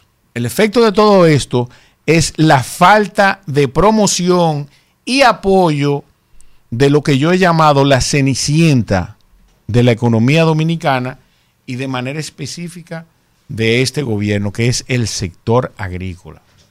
Si bien es cierto que no necesariamente son productos agrícolas lo que mayormente desde República Dominicana se exporta, ¿verdad? Porque tenemos el sector de zona franca que solamente tuvo una expansión o un crecimiento en las exportaciones de 2.6 y que nos tiene acostumbrada a niveles de exportación más altos, pues definitivamente los productos agrícolas que se exportan desde República Dominicana no gozan de la suficiente protección por parte del Estado ni incentivos necesarios para que en alguna medida sean una fuente de generación de divisa y mejoren los niveles de inflación que República Dominicana tiene. ¿Por qué? Por dos razones. La primera es que vamos a obtener divisas que pueden compensar nuestra balanza de pago frente a la cantidad de importaciones que tenemos. Y segundo, incentivando de manera específica el sector agrícola, no necesariamente para eh, producir exportaciones que las necesitamos, sino simplemente proveer al mercado local de los productos y servicios que consumimos, que necesitamos, porque además todavía no somos 100% eh, eh, producimos la cantidad de, bienes que consumimos, pues definitivamente es una medida que puede mejorar los precios de los productos que consumimos. Sin embargo, en este momento, y es una queja que he hecho y que voy a seguir haciendo hasta que esto mejore, los agricultores que van al Banco Agrícola bajo el supuesto de los anuncios que hace el gobierno actual para que, para que obtengan facilidades de crédito, pues resultan en un alto porcentaje infructuoso. Yo no puedo explicar por qué de manera específica, si es que necesitan alguna afiliación al PRM para poder obtener un préstamo, o si es negligencia administrativa o ineficiencia administrativa, llámelo como usted quiera, pero los agricultores que van al Banco Agrícola teniendo un buen crédito, teniendo garantías hipotecarias y siendo ciudadanos solventes y teniendo negocios reconocidos en materia de agricultura y comercio de productos locales, pues definitivamente tengo casos de manera específica que tienen años que no se le aprueban. Tienen años, inclusive que coinciden con los años que tiene este gobierno y que además tienen filiaciones políticas con el actual gobierno y que lamentablemente no les son aprobados o simplemente se quedan en un limbo operativo porque los mismos no obtienen ninguna respuesta de sus solicitudes. Entonces, el incentivar el sector agrícola de manera directa puede mejorar y afectar positivamente la economía personal de cada uno de los ciudadanos en los órdenes siguientes. Primero, incentivando la producción nacional, podemos aumentar la calidad de los productos que consumimos y que pueden ser objeto de exportación. Cuando tú exportas, produces divisa y esa divisa en alguna medida viene a mejorar los precios y a estabilizar nuestra balanza de pago en términos económicos. ¿Los precios por qué? Porque a la medida que tú tienes una demanda de dólares, esos dólares son directamente proporcionales al precio de los productos que consumimos en sentido general. Eso por un lado. Y no depender en, el nivel que dependemos de sectores como es el turismo, que son sumamente volátiles, y además entonces de las remesas de los dominicanos, que son importantes y que se han convertido para la República Dominicana en, en el principal salvavidas de nuestra economía y de la estabilidad de cambio, ¿verdad? Que ya van a alcanzar quizás los 10 mil millones de pesos para el año 2023, que son, lamentablemente así decirlo, dádivas, porque son ciudadanos exiliados económicos también, que lo que quieren es resolverle en mayor medida situaciones a sus ciudadanos. Y por otro lado, entonces el índice de precio al consumidor, usted va a recibir y va a consumir productos de mejor calidad a menor precio. Y no depender de productos importados que vienen con inflación desde los países eh, de donde provienen. Por otro lado, y no menos importante, yo quiero hacer la comparación al respecto del gasto de inversión versus los intereses que vamos a pagar. Según el presupuesto para el año 2024, todo esto, presentado por el gobierno de Luis Abinader y el PRM, resulta que vamos a pagar intereses por alrededor de 229 mil millones de pesos. Y solamente vamos a tener inversiones de capital por 165 mil millones de pesos. Y la pregunta para aplatanar estos dos conceptos relacionados con intereses e inversiones de capital es, si usted como ciudadano manejando sus finanzas personales, y aquí me refiero desde el más humilde de los dominicanos hasta el más encumbrado, capitalista, rico, como usted lo quiera llamar, o quizás político, el presidente de la República, desde el más humilde hasta el más poderoso. Si usted maneja sus finanzas personales, como está manejando el Estado, o si nosotros permitimos, no nos empoderamos al respecto de la elaboración del presupuesto, resulta que nos van a seguir tomando el pelo, porque no vamos a llegar a ningún lado.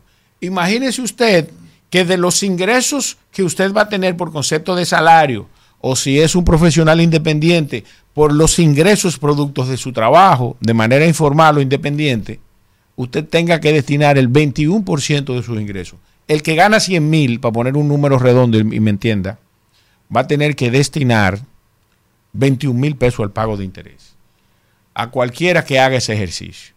Agréguele a eso entonces que usted solamente va a invertir y consideremos inversión, en el caso de un ciudadano, el que compró un vehículo o que quiere comprar un vehículo para mejorar la calidad de vida de su familia, porque va a poder transportarlo más cómodo, va a tener mayores facilidades de movilidad, o el que quiere comprar una vivienda y solamente va a invertir alrededor de un 15, en el caso de, de los de las inversiones de capital del presupuesto total, solamente va a invertir alrededor de un 14% del total de los ingresos.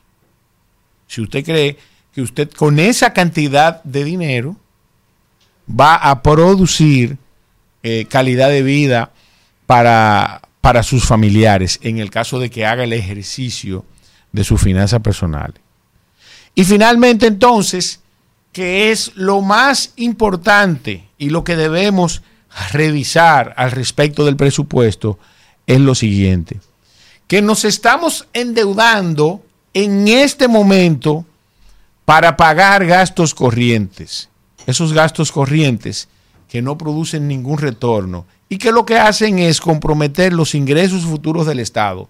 Eso es como que usted gane 100 mil pesos y gaste 150. Esos 150 usted lo coge prestado y para el mes que viene entonces usted va a tener que buscar 160 porque va a tener que buscar 10 mil pesos más, aparte del déficit de 50, para pagar intereses. Esa es la situación que a mí me gustaría que los dominicanos se empoderaran al respecto de cómo se está manejando el presupuesto general del Estado y cómo esto puede afectar, ¿verdad?, la calidad de vida suya y de sus seres queridos, tanto ahora como en el futuro. Adelante, Isidro. Rumbo de la mañana. Nos regresamos en este rumbo de la mañana y vamos de inmediato con el comentario de Kimberly Taveras.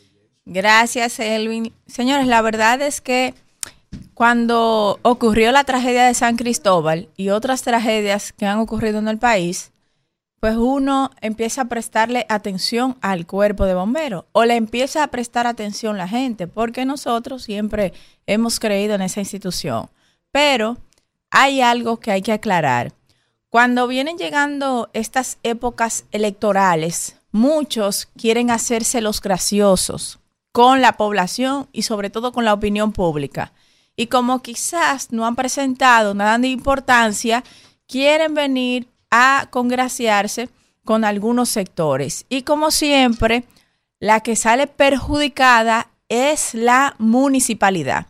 Y lo digo muy responsablemente porque ya los que venimos de la municipalidad, que sabemos que los alcaldes y los directores de distritos, conjuntamente con sus vocales y sus concejales, que son los regidores, son administradores de pobreza yo he dicho aquí en reiteradas ocasiones que este ha sido el único gobierno que ha tomado en cuenta la municipalidad, que de 18 mil millones el presidente Luis Abinader llevó la municipalidad a 23 mil millones y que le ha asignado fondos para que actúen en diferentes direcciones para mejorar la calidad de vida donde vive la gente.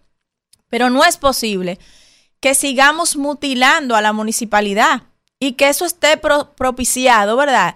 Y que la opinión pública se haga eco de esas cosas y que eh, voces se pongan a favor de eso. Y me refiero a esto porque si viene el presupuesto, ah, no, a las alcaldías hay que quitarles recursos. ¿Y con qué van a trabajar? Pasan un proceso de convenciones en todos los partidos políticos y usted ve que los diferentes alcaldes del país, de todos los partidos, son los más afectados. Y es que son todos malos. No, es que los que logran hacer una gestión sobresaliente son raras excepciones. Y es porque tienen los recursos familiares o tienen amigos empresarios que les ayudan.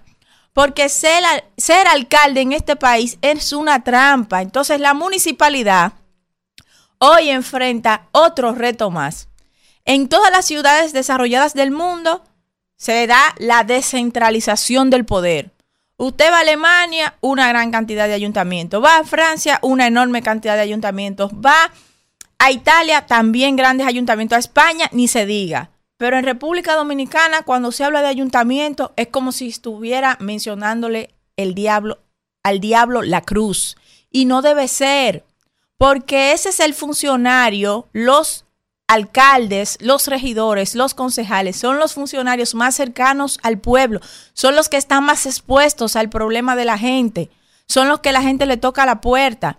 Entonces, desarticular los ayuntamientos como se ha querido con este planteamiento de que la dirección, que se, que se formalice una dirección general de cuerpos de bomberos que dependa de interior y policía y lo que lo plantean hablan despectivamente del poder municipal.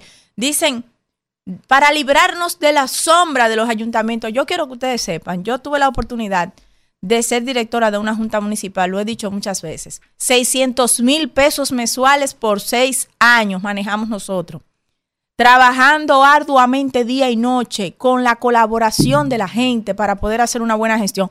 Allí no existía cuerpo de bomberos y nosotros duramos tres años manteniendo ese cuerpo de bomberos de la Junta Municipal, hablando con los empresarios. Y así fue que se formó el cuerpo de bomberos y así han nacido todos los cuerpos de bomberos del país, de las alcaldías. Plantear la idea de desvincular totalmente los cuerpos de bomberos de las alcaldías es un absurdo. Y es un absurdo. ¿Ustedes saben por qué? Primero porque los ayuntamientos no manejan los recursos de los cuerpos de bomberos. No. Ahora, sí lo que yo he dicho aquí que hace falta es despolitizar esas instituciones. ¿Cómo? Una parte que sea la parte técnica y otra parte que es la parte administrativa que obviamente va a cambiar cuando cambie el gobierno local porque viene con una visión diferente. Pero hay una parte técnica que es el alma de la institución que no debe ser cambiada nunca porque hay que cambiar un jefe de operaciones. Usted va a Estados Unidos y hay una parte administrativa, pero hay una parte técnica, que es la parte de la institución.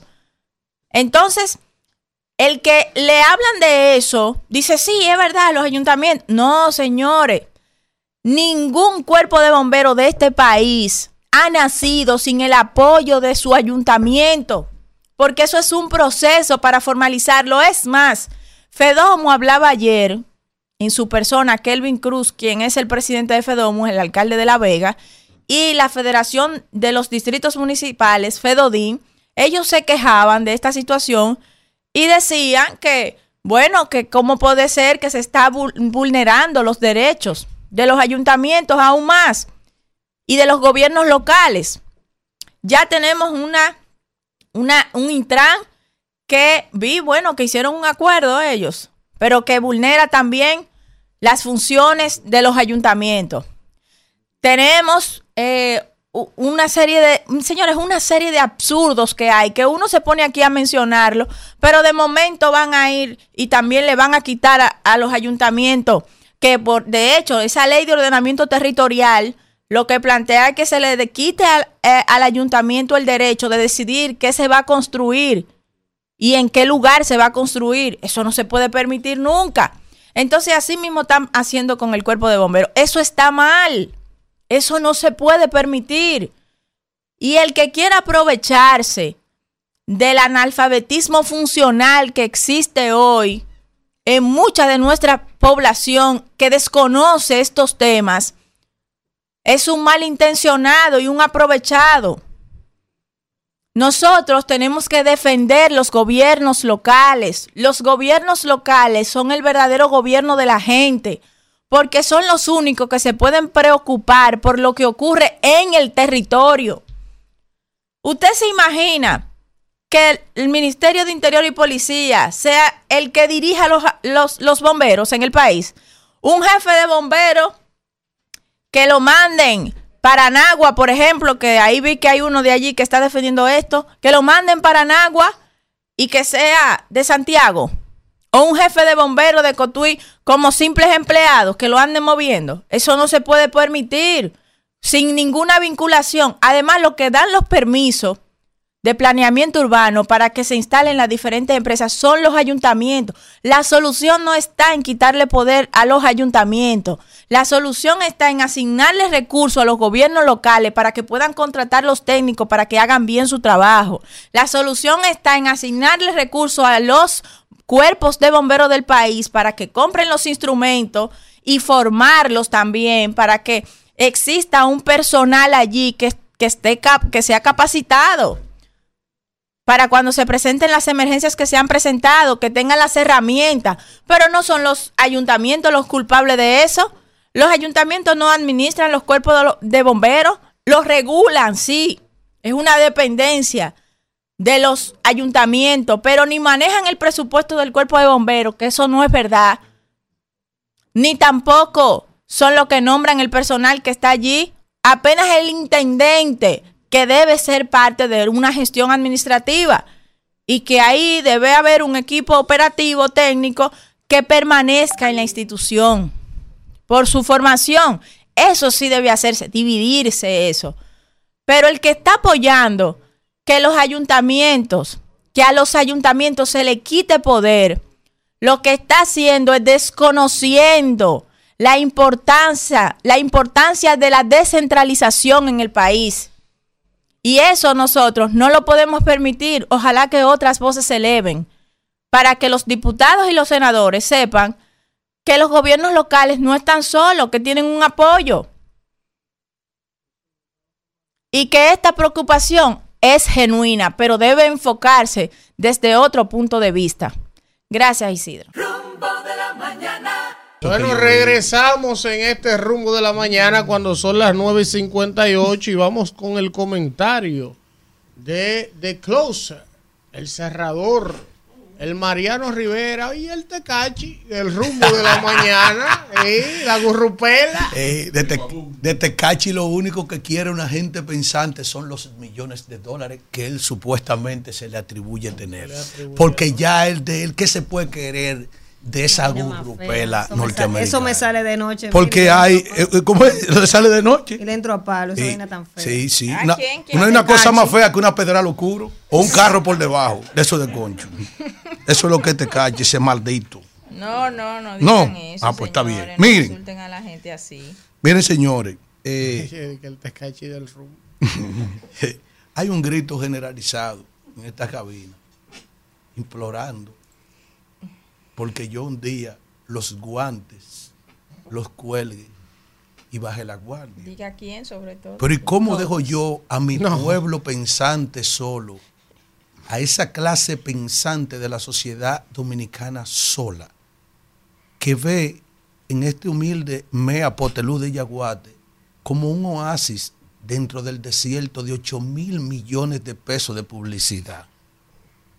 Solamente yo me preparó nuestro Señor Jesucristo para resistirle a Luis Abinadel cuatro años en el ring sin cansarme, bebiendo agua de coco como Félix Díaz para resistir un combate olímpico, porque esto es un combate olímpico que llevamos.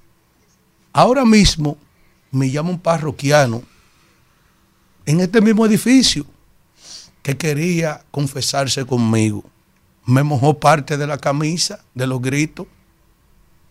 ¿Y por qué? Porque ya no aguanta un problema más que en términos técnicos fue descrito de manera magistral por Antonio Siriaco. ¿Qué describió Antonio Siriaco? La situación de la economía de la República Dominicana. Que ayer dijo este pobre hombre de Yaguate que no resistía un maquillaje más. Por eso decía, cuando otros decían, no, pero oí los conciertos, pero que son 500 mil gente que pueden ir, que están viviendo bueno en este país, yendo a conciertos y comprando carros y haciendo viajes. Pero el Dentro de la- resto, dentro de la que está usted. eso dicen. Eso dicen. No tenemos pruebas, pero tampoco dudas. No te- pero tampoco dudo. Ahora, me preparé para soportarle en el ritmo cuatro años. Pero yo voy a vencer. Porque el que tiene la verdad, lo tiene todo. Señores, hoy no estamos hablando de un gobierno que se ha quemado en todo. Y que lejos de ir avanzando, pensando uno que la situación pudiera ir manejando. Por eso le saqué delante del maestro lo que estableció el informe del Departamento de Estado sobre el comportamiento de la economía el año pasado. Entonces, cuando nosotros esperábamos que, ah, porque ya estamos pasando la resaca de la pandemia y de la crisis de Ucrania, entonces lo que ha pasado en el 2023 es que todo se ha acrecentado. Y todo lo que se encaramó se quedó allá arriba. Por eso el dolor de cabeza de la gente. Usted no oye que tenían proyectado una inflación en el año 2022 de un 4.4 y se metió a 7.83, pero se quedó enganchada allá arriba. Es decir, el pollo que usted lo compraba a 55 y se le metió a 90, es verdad, se detuvo la inflación en el año 2023, pero se quedó a 100 el pollo. Es para que la gente lo entienda. Y usted lleva ese comportamiento de los rubros de la canasta familiar y económico de los servicios y todo, y todo se mantiene allá. Entonces, usted le suma eso, el deterioro de los servicios, entonces usted está viviendo un infierno en este país. Usted está viviendo un infierno en este país. Y la gente que no tiene capacidad de discernir y entender lo que está pasando en este país, no sabe de que mi país, que no gastaba 1.500 millones de dólares para pagar subsidio de electricidad, ahora de las arcas públicas que pudieran ir al, al- al rubro de inversión para dinamizar la economía, ¿eh? Para motorizar la economía, no, se están cogiendo mil millones de dólares para el barril sin fondo que habíamos superado de la CDE, porque hasta en electricidad hemos involucionado. Dejamos un país encendido, lleno de apagones, ahora lo tenemos. Oye, de un país encendido con una planta nueva que dejaba 250 millones de dólares limpios y que pagábamos de subsidios cin- eh, 500 mil millones, ahora estamos pagando 1.500, no, vamos a pagar ahora 2 mil millones. El año pasado fueron 1.500 millones, es decir, 2 mil millones de dólares que pudo ir a, a- los hogares de la República Dominicana de alguna manera, en términos de inversión. Entonces, esta gente lo que han agravado todo. Yo vivo con un grito aquí desesperado, haciéndole conciencia a la gente, versus esa rábula, toda esa crápula que estaba ayer detrás de, de Tecachi. Porque estamos en un gobierno que su única fortaleza es el presupuesto, porque se han quemado en salud, se han quemado en seguridad, se han quemado en educación, se han quemado en agricultura, han destruido todo. ¿Y cuál es tu única fortaleza para tú decirle a la gente que, que tú te religes? Los cuartos que tú tienes del presupuesto. Entonces, contra eso que tenemos que nosotros luchar y aclararle a la gente que el diablo se lo está llevando, porque este tipo lo que tiene un desastre con el país. ¿Entienden lo que le estoy diciendo? Para que la gente lo entienda. Entonces, el caldo de cultivo, para ellos poder perpetuarse más allá del 24, de toda esa rábula que andaba detrás de, de Tecachi. Pero la realidad de los dominicanos cuando entran a un supermercado, a un colmado, es insostenible, insoportable. Porque lo han destruido todo. Hoy usted no oye que estamos pagando más de deuda, 7 mil 100 millones de dólares el año pasado. Y cuando tú lo conviertes a peso y tú ves qué es lo que ellos han gastado en inversión, es muy reducido. Entonces tenemos un país seco. Se secó tanto que ahora para mojarlo, esto hay que empujarlo de otra manera, pero no con esa gente, lamentablemente. Porque se están comiendo este país, lo están desbaratando. Y yo tengo que todos los días repetirle todas esas cosas aquí a la gente para que la gente lo entienda. Hoy vamos a dejar que esta gente, oye, noso- dice Siriaco que él se sintió feliz en Costa Rica porque ven a República Dominicana como un modelo económico de crecimiento que se refleja aquí en el país, en cada calle, en cada avenida, en cada proyecto, en cada casa que tiene dos y tres vehículos, pero todo eso se ha ido disminuyendo. Esa resiliencia de la economía que ha soportado todavía el nivel que tenemos de 20 años que se trabajó aquí en este país y que esta gente está tratando de destruir en todos los sentidos, destruyéndolo, en todos los sentidos. Entonces, ustedes van a tener que elegir si ustedes van a permitir que estos tipos le desbaraten el país y que vengan las elecciones y que agarren cuarto y se lo metan por boca y nariz a la gente o que sigan destruyendo porque ¿por qué este país quiere que siga este gobierno? Deme a mí una razón de sus ejecutorias, una sola razón. Que, que, en una balanza le diga a este país, no, tenemos que seguir con esto. No, eso yo no lo creo y por eso yo lo combato. Por último, eh, por eso es que es importante, yo siempre abogo y hablo de la fortaleza institucional. Pero esta vez yo le voy a hacer una recriminación, le voy a llamar la atención a todos los líderes políticos del país y a todos los que han sido presidentes en los últimos años. Aquí se ha, se ha dado la tarea en este juego político, claro está, eh, lo más importante para la clase política dominicana es llegar al poder, establecerse en el poder y mantenerse en el poder. Y para eso se ha hecho de todo. Y quizás esa es la respuesta de tantos años de un partido u otro en el poder. Se está gritando, se está pidiendo y se da hasta como un logro en el día de ayer. Se inscribieron nueve más de los aspirantes al Tribunal Constitucional. ¿Qué pasa? Desde que se eligieron las altas cortes en el año 2010, luego de la modificación a la constitución, a la nueva constitución del año 2010, se crearon las altas cortes. Quienes han tenido la batuta en ese momento y mayoría en el Consejo Nacional de la Magistratura se han burlado de la clase profesional del país. Lo pusieron de relajo a entrevista, a entrevistar gente con prestigio, con un background altísimo, un expertise altísimo, con reputaciones muy bien ganadas. Sin embargo, la clase política se ponía de acuerdo y escogía quiénes iban para la Suprema, quiénes iban para el Tribunal Superior Electoral, quiénes iban para la Junta Central Electoral, quiénes iban, ¿qué otro alto tribunal se me queda? Para el Constitucional y ponían un paquete de gente de relajo. Y yo decía desde los medios en los que estaba, no se pongan de relajo, que esa gente ya tienen escogido quienes van para esas altas cortes. Pero lo hicieron todo. Leonel puso a, Mariano Germán Mejía en la, en la, Suprema Corte de, Justicia. Eh, era parte del juego de trono, el juego del poder. El mismo Danilo Medina puso a Luis Henry Molina, que lo cubrió inmediatamente, se le viró. Ahora es más de Luis Abinadel que los años que él vivió en el PLD. Una ah, él era USAID. Entonces, ¿qué sucede? Asimismo, el presidente, ah, las cámaras de cuenta eran el resultado también del consenso político, no de los mejores perfiles profesionales que se pudieran evaluar. Ah, no, un relajo. Ahora, ¿qué pasa? El más alto tribunal de la República Dominicana, con la mejor reputación, con notas en A, ahora en medio de este desastre que está manejando el país, nosotros estamos temerosos ah, por, si acaso meten una yibullinga ahí, una gurrupela a ese alto tribunal. Todo lo que tú sustituir la matrícula que ha representado la escudería que ha encabezado Milton Rey Guevara y que tú pongas ahí a cualquier loco. Ahora yo estoy temeroso de eso. Ahora la gente no quiere ir porque sabe que lo están poniendo de relajo. Porque ya tienen preestablecido quiénes van a encabezar ese tribunal en términos políticos. Ya, la meritocracia, ya la trayectoria, ya la formación no tiene lugar en esta politiquería. Entonces ahora ellos están rogando para que la gente se inscriba. ¿Y ustedes saben lo, lo que yo le puedo decir a esa clase política, lamentablemente? No vayan nada, que lo van a poner de relajo, porque hace rato que el guion está listo y los actores irán a escena. Vámonos. Bueno, regresamos en este rumbo de la mañana cuando son las 10 y 10 y vamos con la gente. Con el pueblo. Buen día. Hola. Buenos días. ¿Quién nos habla y de dónde? Te habla Carlos de New Jersey, hermano. ¿Cómo están? Adelante, Carlos. de New Jersey. Sí, mira, yo estuve viendo, eh, eso fue una unión a través del embajador eh, de República Dominicana aquí en los Estados Unidos, que vino una comisión del 911 a Denver, Colorado, para ellos ver cómo pueden hacer mejor el trabajo allá del sistema de emergencia dominicano.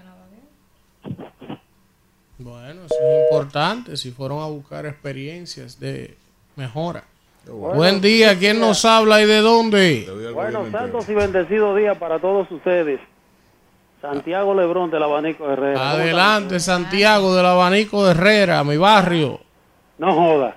Claro. ¿Qué, qué, ya usted? Eso, usted Ahora del usted estaba como Jason Delgado. Delgado. Como. Adelante. Adelante. Él fue nómada y sedentario. ¿En qué época fue? Gitano, gitano. No, yo sigo diciendo de que palo no vamos a ahorcar. ¿Cómo ¿De así? palo? ¿Qué palo no vamos a ahorcar? Claro, claro, con esta clase política, hermano, y esta gente que nos dirige. Y tú escucha, porque yo te voy a decir una vaina. Yo voy a hacer un comentario que a ustedes no les va a gustar, pero lamentablemente cuando yo escucho a Antonio Marte y Kimberly Tavera, para mí es lo mismo en el pensamiento. Kimberly Tavera defendiendo No, la- así no, así no, así no. Santiago, Para nada. está errado. Buen día, ¿quién nos habla y de dónde? Buenos días, rumboso. ¿Y cómo lo hace? Siempre me consta. ¿Cuál es el negocio? Hola. ¿Cómo lo hace? Eh, de, hasta de New Jersey hay pensionados. Digo, de los Estados Unidos. Eh, señores, las instituciones no se deben eliminar, dice, porque el incumbente falló, como sucedió con el ICANN, que ha provocado eh, que esa pro- pro- pro- propagación de todas esas bandas y, y todos esos puntos de droga, que no me vengan a decir que nunca había sido tanto y la droga nunca había bajado tanto. Porque, por ejemplo, la presidencia de la República no la podemos eliminar porque, eh, aunque no se sepa, eh, el narcotráfico financia y candidato anda helicóptero y que se diga en unos papeles ahí que hay el lude y el bar impuestos, por eso no Bien. puede eliminar la presidencia. Bien, León. Eso se oye malísimo, León. Buen día. Es un búnker que está metido. Buenos días, Paola Brito desde Santo Domingo. Sal del búnker, cobarde, para que hable, escondido. Alfredo. Adelante, este país- Paola. Alfredo, este país quiere que siga este gobierno porque ha sido el único que ha sido transparente con su pueblo. Coge Ay, ahí. amiga. Como el estómago, los bolsillos y el ¿quién alma. Transparente. Buenos días, colega de colega de la radio. Hey, what's up, man? Who's speaking? Hey, what, what's up, man? Israel, oye, tu I'm colega. doing okay. I'm doing perfect. You know, Eh. from, from, the- from colegas. Orlando, Florida, Walt Disney World Capital. The, the déjalo. De Bros Lion. Mira, eh, eh, hablando del que quiere ser con, el que quiere ser cónsul aquí, eh, para ser cónsul aquí que- que hay que contar con el León del Bronx, ¿eh? Sí, sí. Tú quieres ir de cónsul para Orlando y tú no has hablado con el León, que es el cherry de ahí. Está claro, está claro. hablando, hablando de Orlando, el, el, el actual cónsul estaba ayer en el programa. Sí, en el programa hermano. En el programa hermano, sí, Oli Matos. Sí, sí. Usted sabe que Oli Mato se lo olvidó decir que los PRMistas aquí están como con el moco para abajo, porque no han nombrado a ninguno Ay. y le han traído vicecónsules de la OIM, amigos de Luis Abinader y, y- y de Oli Mato. Así Pero, me dijeron eh, ahí. hablando, a- hablando de Legoleyo, hablando de Legoleyo, eh, Y de- eh, Isidro, sácame del aire por 15 segundos. Va- vamos, vamos a ver, está fuera del aire. Vamos a ver, vamos a ver. Afuera del Isidro, aire. Isidro, Adelante, Isidro, adelante. Isidro, eh, eh, ponte ahí eh, una cancioncita de Toña la. Negra. Vamos a ver. No me atrevo a decir esto en el aire, pero mire, hablando de Legoleyo, aquí está el Legoleyo número uno de vacaciones, que, que por mala suerte mía tiene mi nombre y no es de día, es de noche. Eh, sí, el Legoleyo aquel, de, el, el programa para, de, de frente de ustedes, el Legoleyo llamado Virgilio, que tiene mi nombre, que no es de día, es de noche. Sí, sí, sí, sí. Está lo- El Legoleyo eso, Legoleyo es... Vigilio Feli, Vigilio Feli. Respete a nuestro compañero. ¿Qué pasó? ¿Pero qué pasó? ¿Qué pasó? Vigilio No está podemos jugando gol. permitir que Es un torneo de gol. No, ahí en Miami. Ya aclaramos, ya aclaramos. Ahí en Orlando. Vigilio. Buen día, ¿quién nos habla y dónde? Volvemos al aire. Fumando. Buenos días, Para la este gente fresca. equipo, el Yo quisiera que tuviera el mensaje que le mandaron a este de Virgilio. De fresca, la gente fresca. Dice que yo voy a ver Usted cuando ellos dijo que el horario de Europa va a cambiar. semanal como ese de risa. El horario de Europa. Cuando va a salga el gobierno. Cuando sale el gobierno. Una hora menos. Buen día. Se pasan, que Buen ahorren. día, ¿Cuándo le va a habla tu cambiar? hermano el Kraken. El Kraken. Dime, Kraken. Los Lakers están cogidos. ¿Lo qué? Los Lakers. Si usted quiere seguir llamando Oh, ¿qué? ¿Qué? No hable de ¿Qué? los Lakers. Hable de lo que usted quiera, que vivimos en democracia. ¿Qué es lo que cree este Los? Lakers están cogidos. Bueno, bueno. Está como el agua. Lo vamos a coger. Bueno, sabemos que en estos días ha sido difícil lo que se está hablando de la delincuencia. Incluso Elvin hace unos días hizo un comentario acerca de los homicidios y estaba leyendo que el presidente junto con la Policía Nacional va a crear un departamento de homicidios para esos casos y también van a crear eh, como cámaras de seguridad para los taxistas para tratar de garantizar la seguridad del ciudadano. También, Elvis, tú hiciste un comentario muy bueno en la mañana, que es acerca de que las clínicas, el gobierno debería forzar a que estos reciban el, el SENASA subsidiado para la ciudadanía. Te recomiendo que tú mañana hagas un comentario con respecto a eso porque es muy bueno. Gracias, y por último, eh, con este programa trae del gobierno, aparentemente eso ha sido un hit del gobierno por el Centerfield. Esperamos que ya para febrero eso esté Transporte escolar. Bien, bien, gracias. Mire, eh, Están echando de menos al TikToker en el chat. sí. Ay, ayer, ayer hablaba yo con el TikToker. Es que él ahora está en un departamento. Él trabaja en un hospital. Óigame, Y está trabajando con los seguros y no le dan chance a, a llamar. No, está cogiendo moña. así. Pero mismo. por lo menos lo oye. Pero si él lo oye. Ah, y pues entonces un manda, manda opiniones por el Instagram. Te ahí. extrañamos, TikToker, donde quiera que estés. Él dijo hasta a mí me hace falta, pero no tengo chance para había, llamar. había- había que sacar esa voz. Miren, eh, yo quiero hacer un servicio eh, ciudadano muy importante. Sí. Sí, eh, hay un jovencito en San Cristóbal, en Lavapiés de San Cristóbal, que él responde el nombre de Juan José.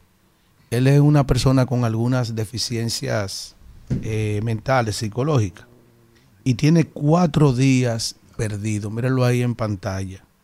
Dicen que él junto a otros hermanitos recibe mucho maltrato de Kikio, que es su padre. Atención a la Policía Nacional. él vive en la calle Cristo Rey, cerca de la escuela Pablo Barinas, en Lavapié, la autoridad de San Cristóbal. Y ya va para seis días perdido y nadie sabe de su paradero. Por favor, a la Policía Nacional que pudiera ayudar a ver si se puede localizar y, oja- y ojalá se recupere con vida el jovencito Juan José. Se pueden comunicar a los teléfonos 809-528-3108, 829-858-8515. Para si alguna persona tiene algo o algún tipo de información, pero eh, atención Diego Pesqueira, atención Policía Nacional. Juan José, allá en el barrio Cristo, en la calle Cristo Rey, cerca de la escuela Pablo Varina, en el sector de Lavapié. Dice que su padre lo maltrataba y el niño tiene problemas, que no es un joven normal. Gracias. Bueno, bueno, vamos con la gente. Buen día, ¿quién nos habla y de dónde? Sí, buen día. ¿Cómo se sienten, amigos? Jorge Beltré, de la zona oriental. Adelante, Jorge. Hermano mío, lo de este gobierno es, es algo como insólito. Algo que uno, ellos pregonan las cosas y cuando tú te vas al fondo, siempre, siempre son un fracaso. Inauguran dos kilómetros y pico de la, de la verja fronteriza. Ellos prometieron para esta época entregar 54 kilómetros. Ay, sí. Pero los 54 kilómetros, los dos kilómetros y pico que, que ellos eh, inauguraron con, con bombos y platillos, tenían un diámetro que tenían que tener 5 metros de altura de cosa y lo, y, y lo que lo pusieron fue como 2.5. Pero la verja ya se están corroyendo. O sea que eso es, eso es algo que uno no tiene, no, no tiene explicación y entonces el gobierno, Abinader va a esa porquería a darse bombo y que como que está combatiendo la vaina del tráfico. Eso es igual que con la droga. Señores, quisieron comerse vivo a Lionel con la droga. El, el único, el único, Lionel ah, eh, eh, extraditó a Quirino, que Hipólito lo hizo oficial, lo hizo encargado de, de, eh, de, de- de político de, de- en San Juan de la Maguana, también lo ascendió, le construyó una pista de aterrizaje. Este gobierno tiene eh, eh, Y le, y le hicieron un aeropuerto a Quirino. va a ayudar. Ya lo A- dijo. a- hasta un Buen día, ahí. Álvaro. Doble voz del rumbo. Jefe ¿Qué pasó? campa- Con jefe el de Omega, la. Buen día. No se llamado a los dominicanos con el tema del dengue. A los dominicanos debería dar una vergüenza con ese tema del dengue. El gobierno, dentro de lo que cabe, está haciendo su parte con ese tema. Y no se sorprendan un día que, que un dominicano llame a su programa diciendo que el gobierno no iba a la casa a limpiar la casa, porque el dominicano me ha recotado. Pasa un buen día. Mm. Gracias. Hoy es Pero 25. Víctor, ¿por qué es? ¿Por qué diablo, demonio? Pero eh? ya- Pero nadie más hace eso. ¿no? Que eso no se ve bien. Buen día. Dios mío. Buen día, buen día, rumbo de la mañana. Adelante. Habla Jeffrey de Santo Domingo Este. Adelante. Oye, pero eh, el dominicano, yo entiendo, es no sé, como que nunca oye lo bueno que hace nunca el presidente. Mira, este, el presidente va allá a ella Piña a inaugurar la, la verja. Está mal. Dije que no, que se va a dedicar a la bomba, pero que vaya, ve- vete tú, vete tú entonces, dale al frente. Tomando buena me- óyeme, tomando Ahora, yo, yo voy a decir una vaina. A Víctor no le va a gustar, pero ¿qué es su objetivo? Usted me mandó aquí. Oiga, yo tranquilo. oiga aquí, esto, viendo no, no, no, paisajes. no, oiga esto, oiga esto. Ajá. Ahora. Es verdad que el muro, el muro fronterizo, con un alicate se rompe. No, no. Es verdad. Ya, pero es verdad, profesor. No, ahora, Eso ahora. lo dijo ahora. él, ¿eh? Coño, antes no había nada. Exacto. o sea, antes no había aunque nada. sea No, no, muro, no, aunque sea hay un aunque campo sea hay que muro. brincar. Hay una pared, ahora. hay que brincar. Coño, porque es que todo, Pero una o sea, estoy en la oposición, no, que ese muro es una mierda, que ese muro es un disparate, que no me inaugurado dos kilómetros. Coño, por antes no había 2.7 nada. kilómetros. Era limpio, que Así es, una línea imaginaria. Una línea imaginaria. Esa era la frontera. Pero, pero, no, pero, referente. pero, pero, ¿Y tú crees Lo que que hay pasa es algo? que la oposición Pero- no tiene nada que pero decir. Si tú crees que hay nada algo. decir, profesor. En vez de dejar la mediocridad y decir, sí, es verdad, eso está bien, que se haga eso. Hay que mejorarlo. propuestas. Que hay que mejorarlo. Quieren pero- controlar hasta, hasta lo que está Ahora. bien hecho. Lo demasiado hasta Dios Yo lo tengo ve. un amigo que quiere dinamitar, dinamitar Usted- la frontera. usted tiene razón. Que la corte con un serrullo. 10 metros. No, no, no, No. dinamitarlo. 10 metros para adelante y 10 metros para abajo. Oigan bien. tiene ¿Y razón. cuántos países, cuántos países no tienen una frontera, una barra fronteriza como la que nosotros O- tenemos? oye Igual esto. que la de nosotros. Oiga esto, Elvi Castillo y todo el panel.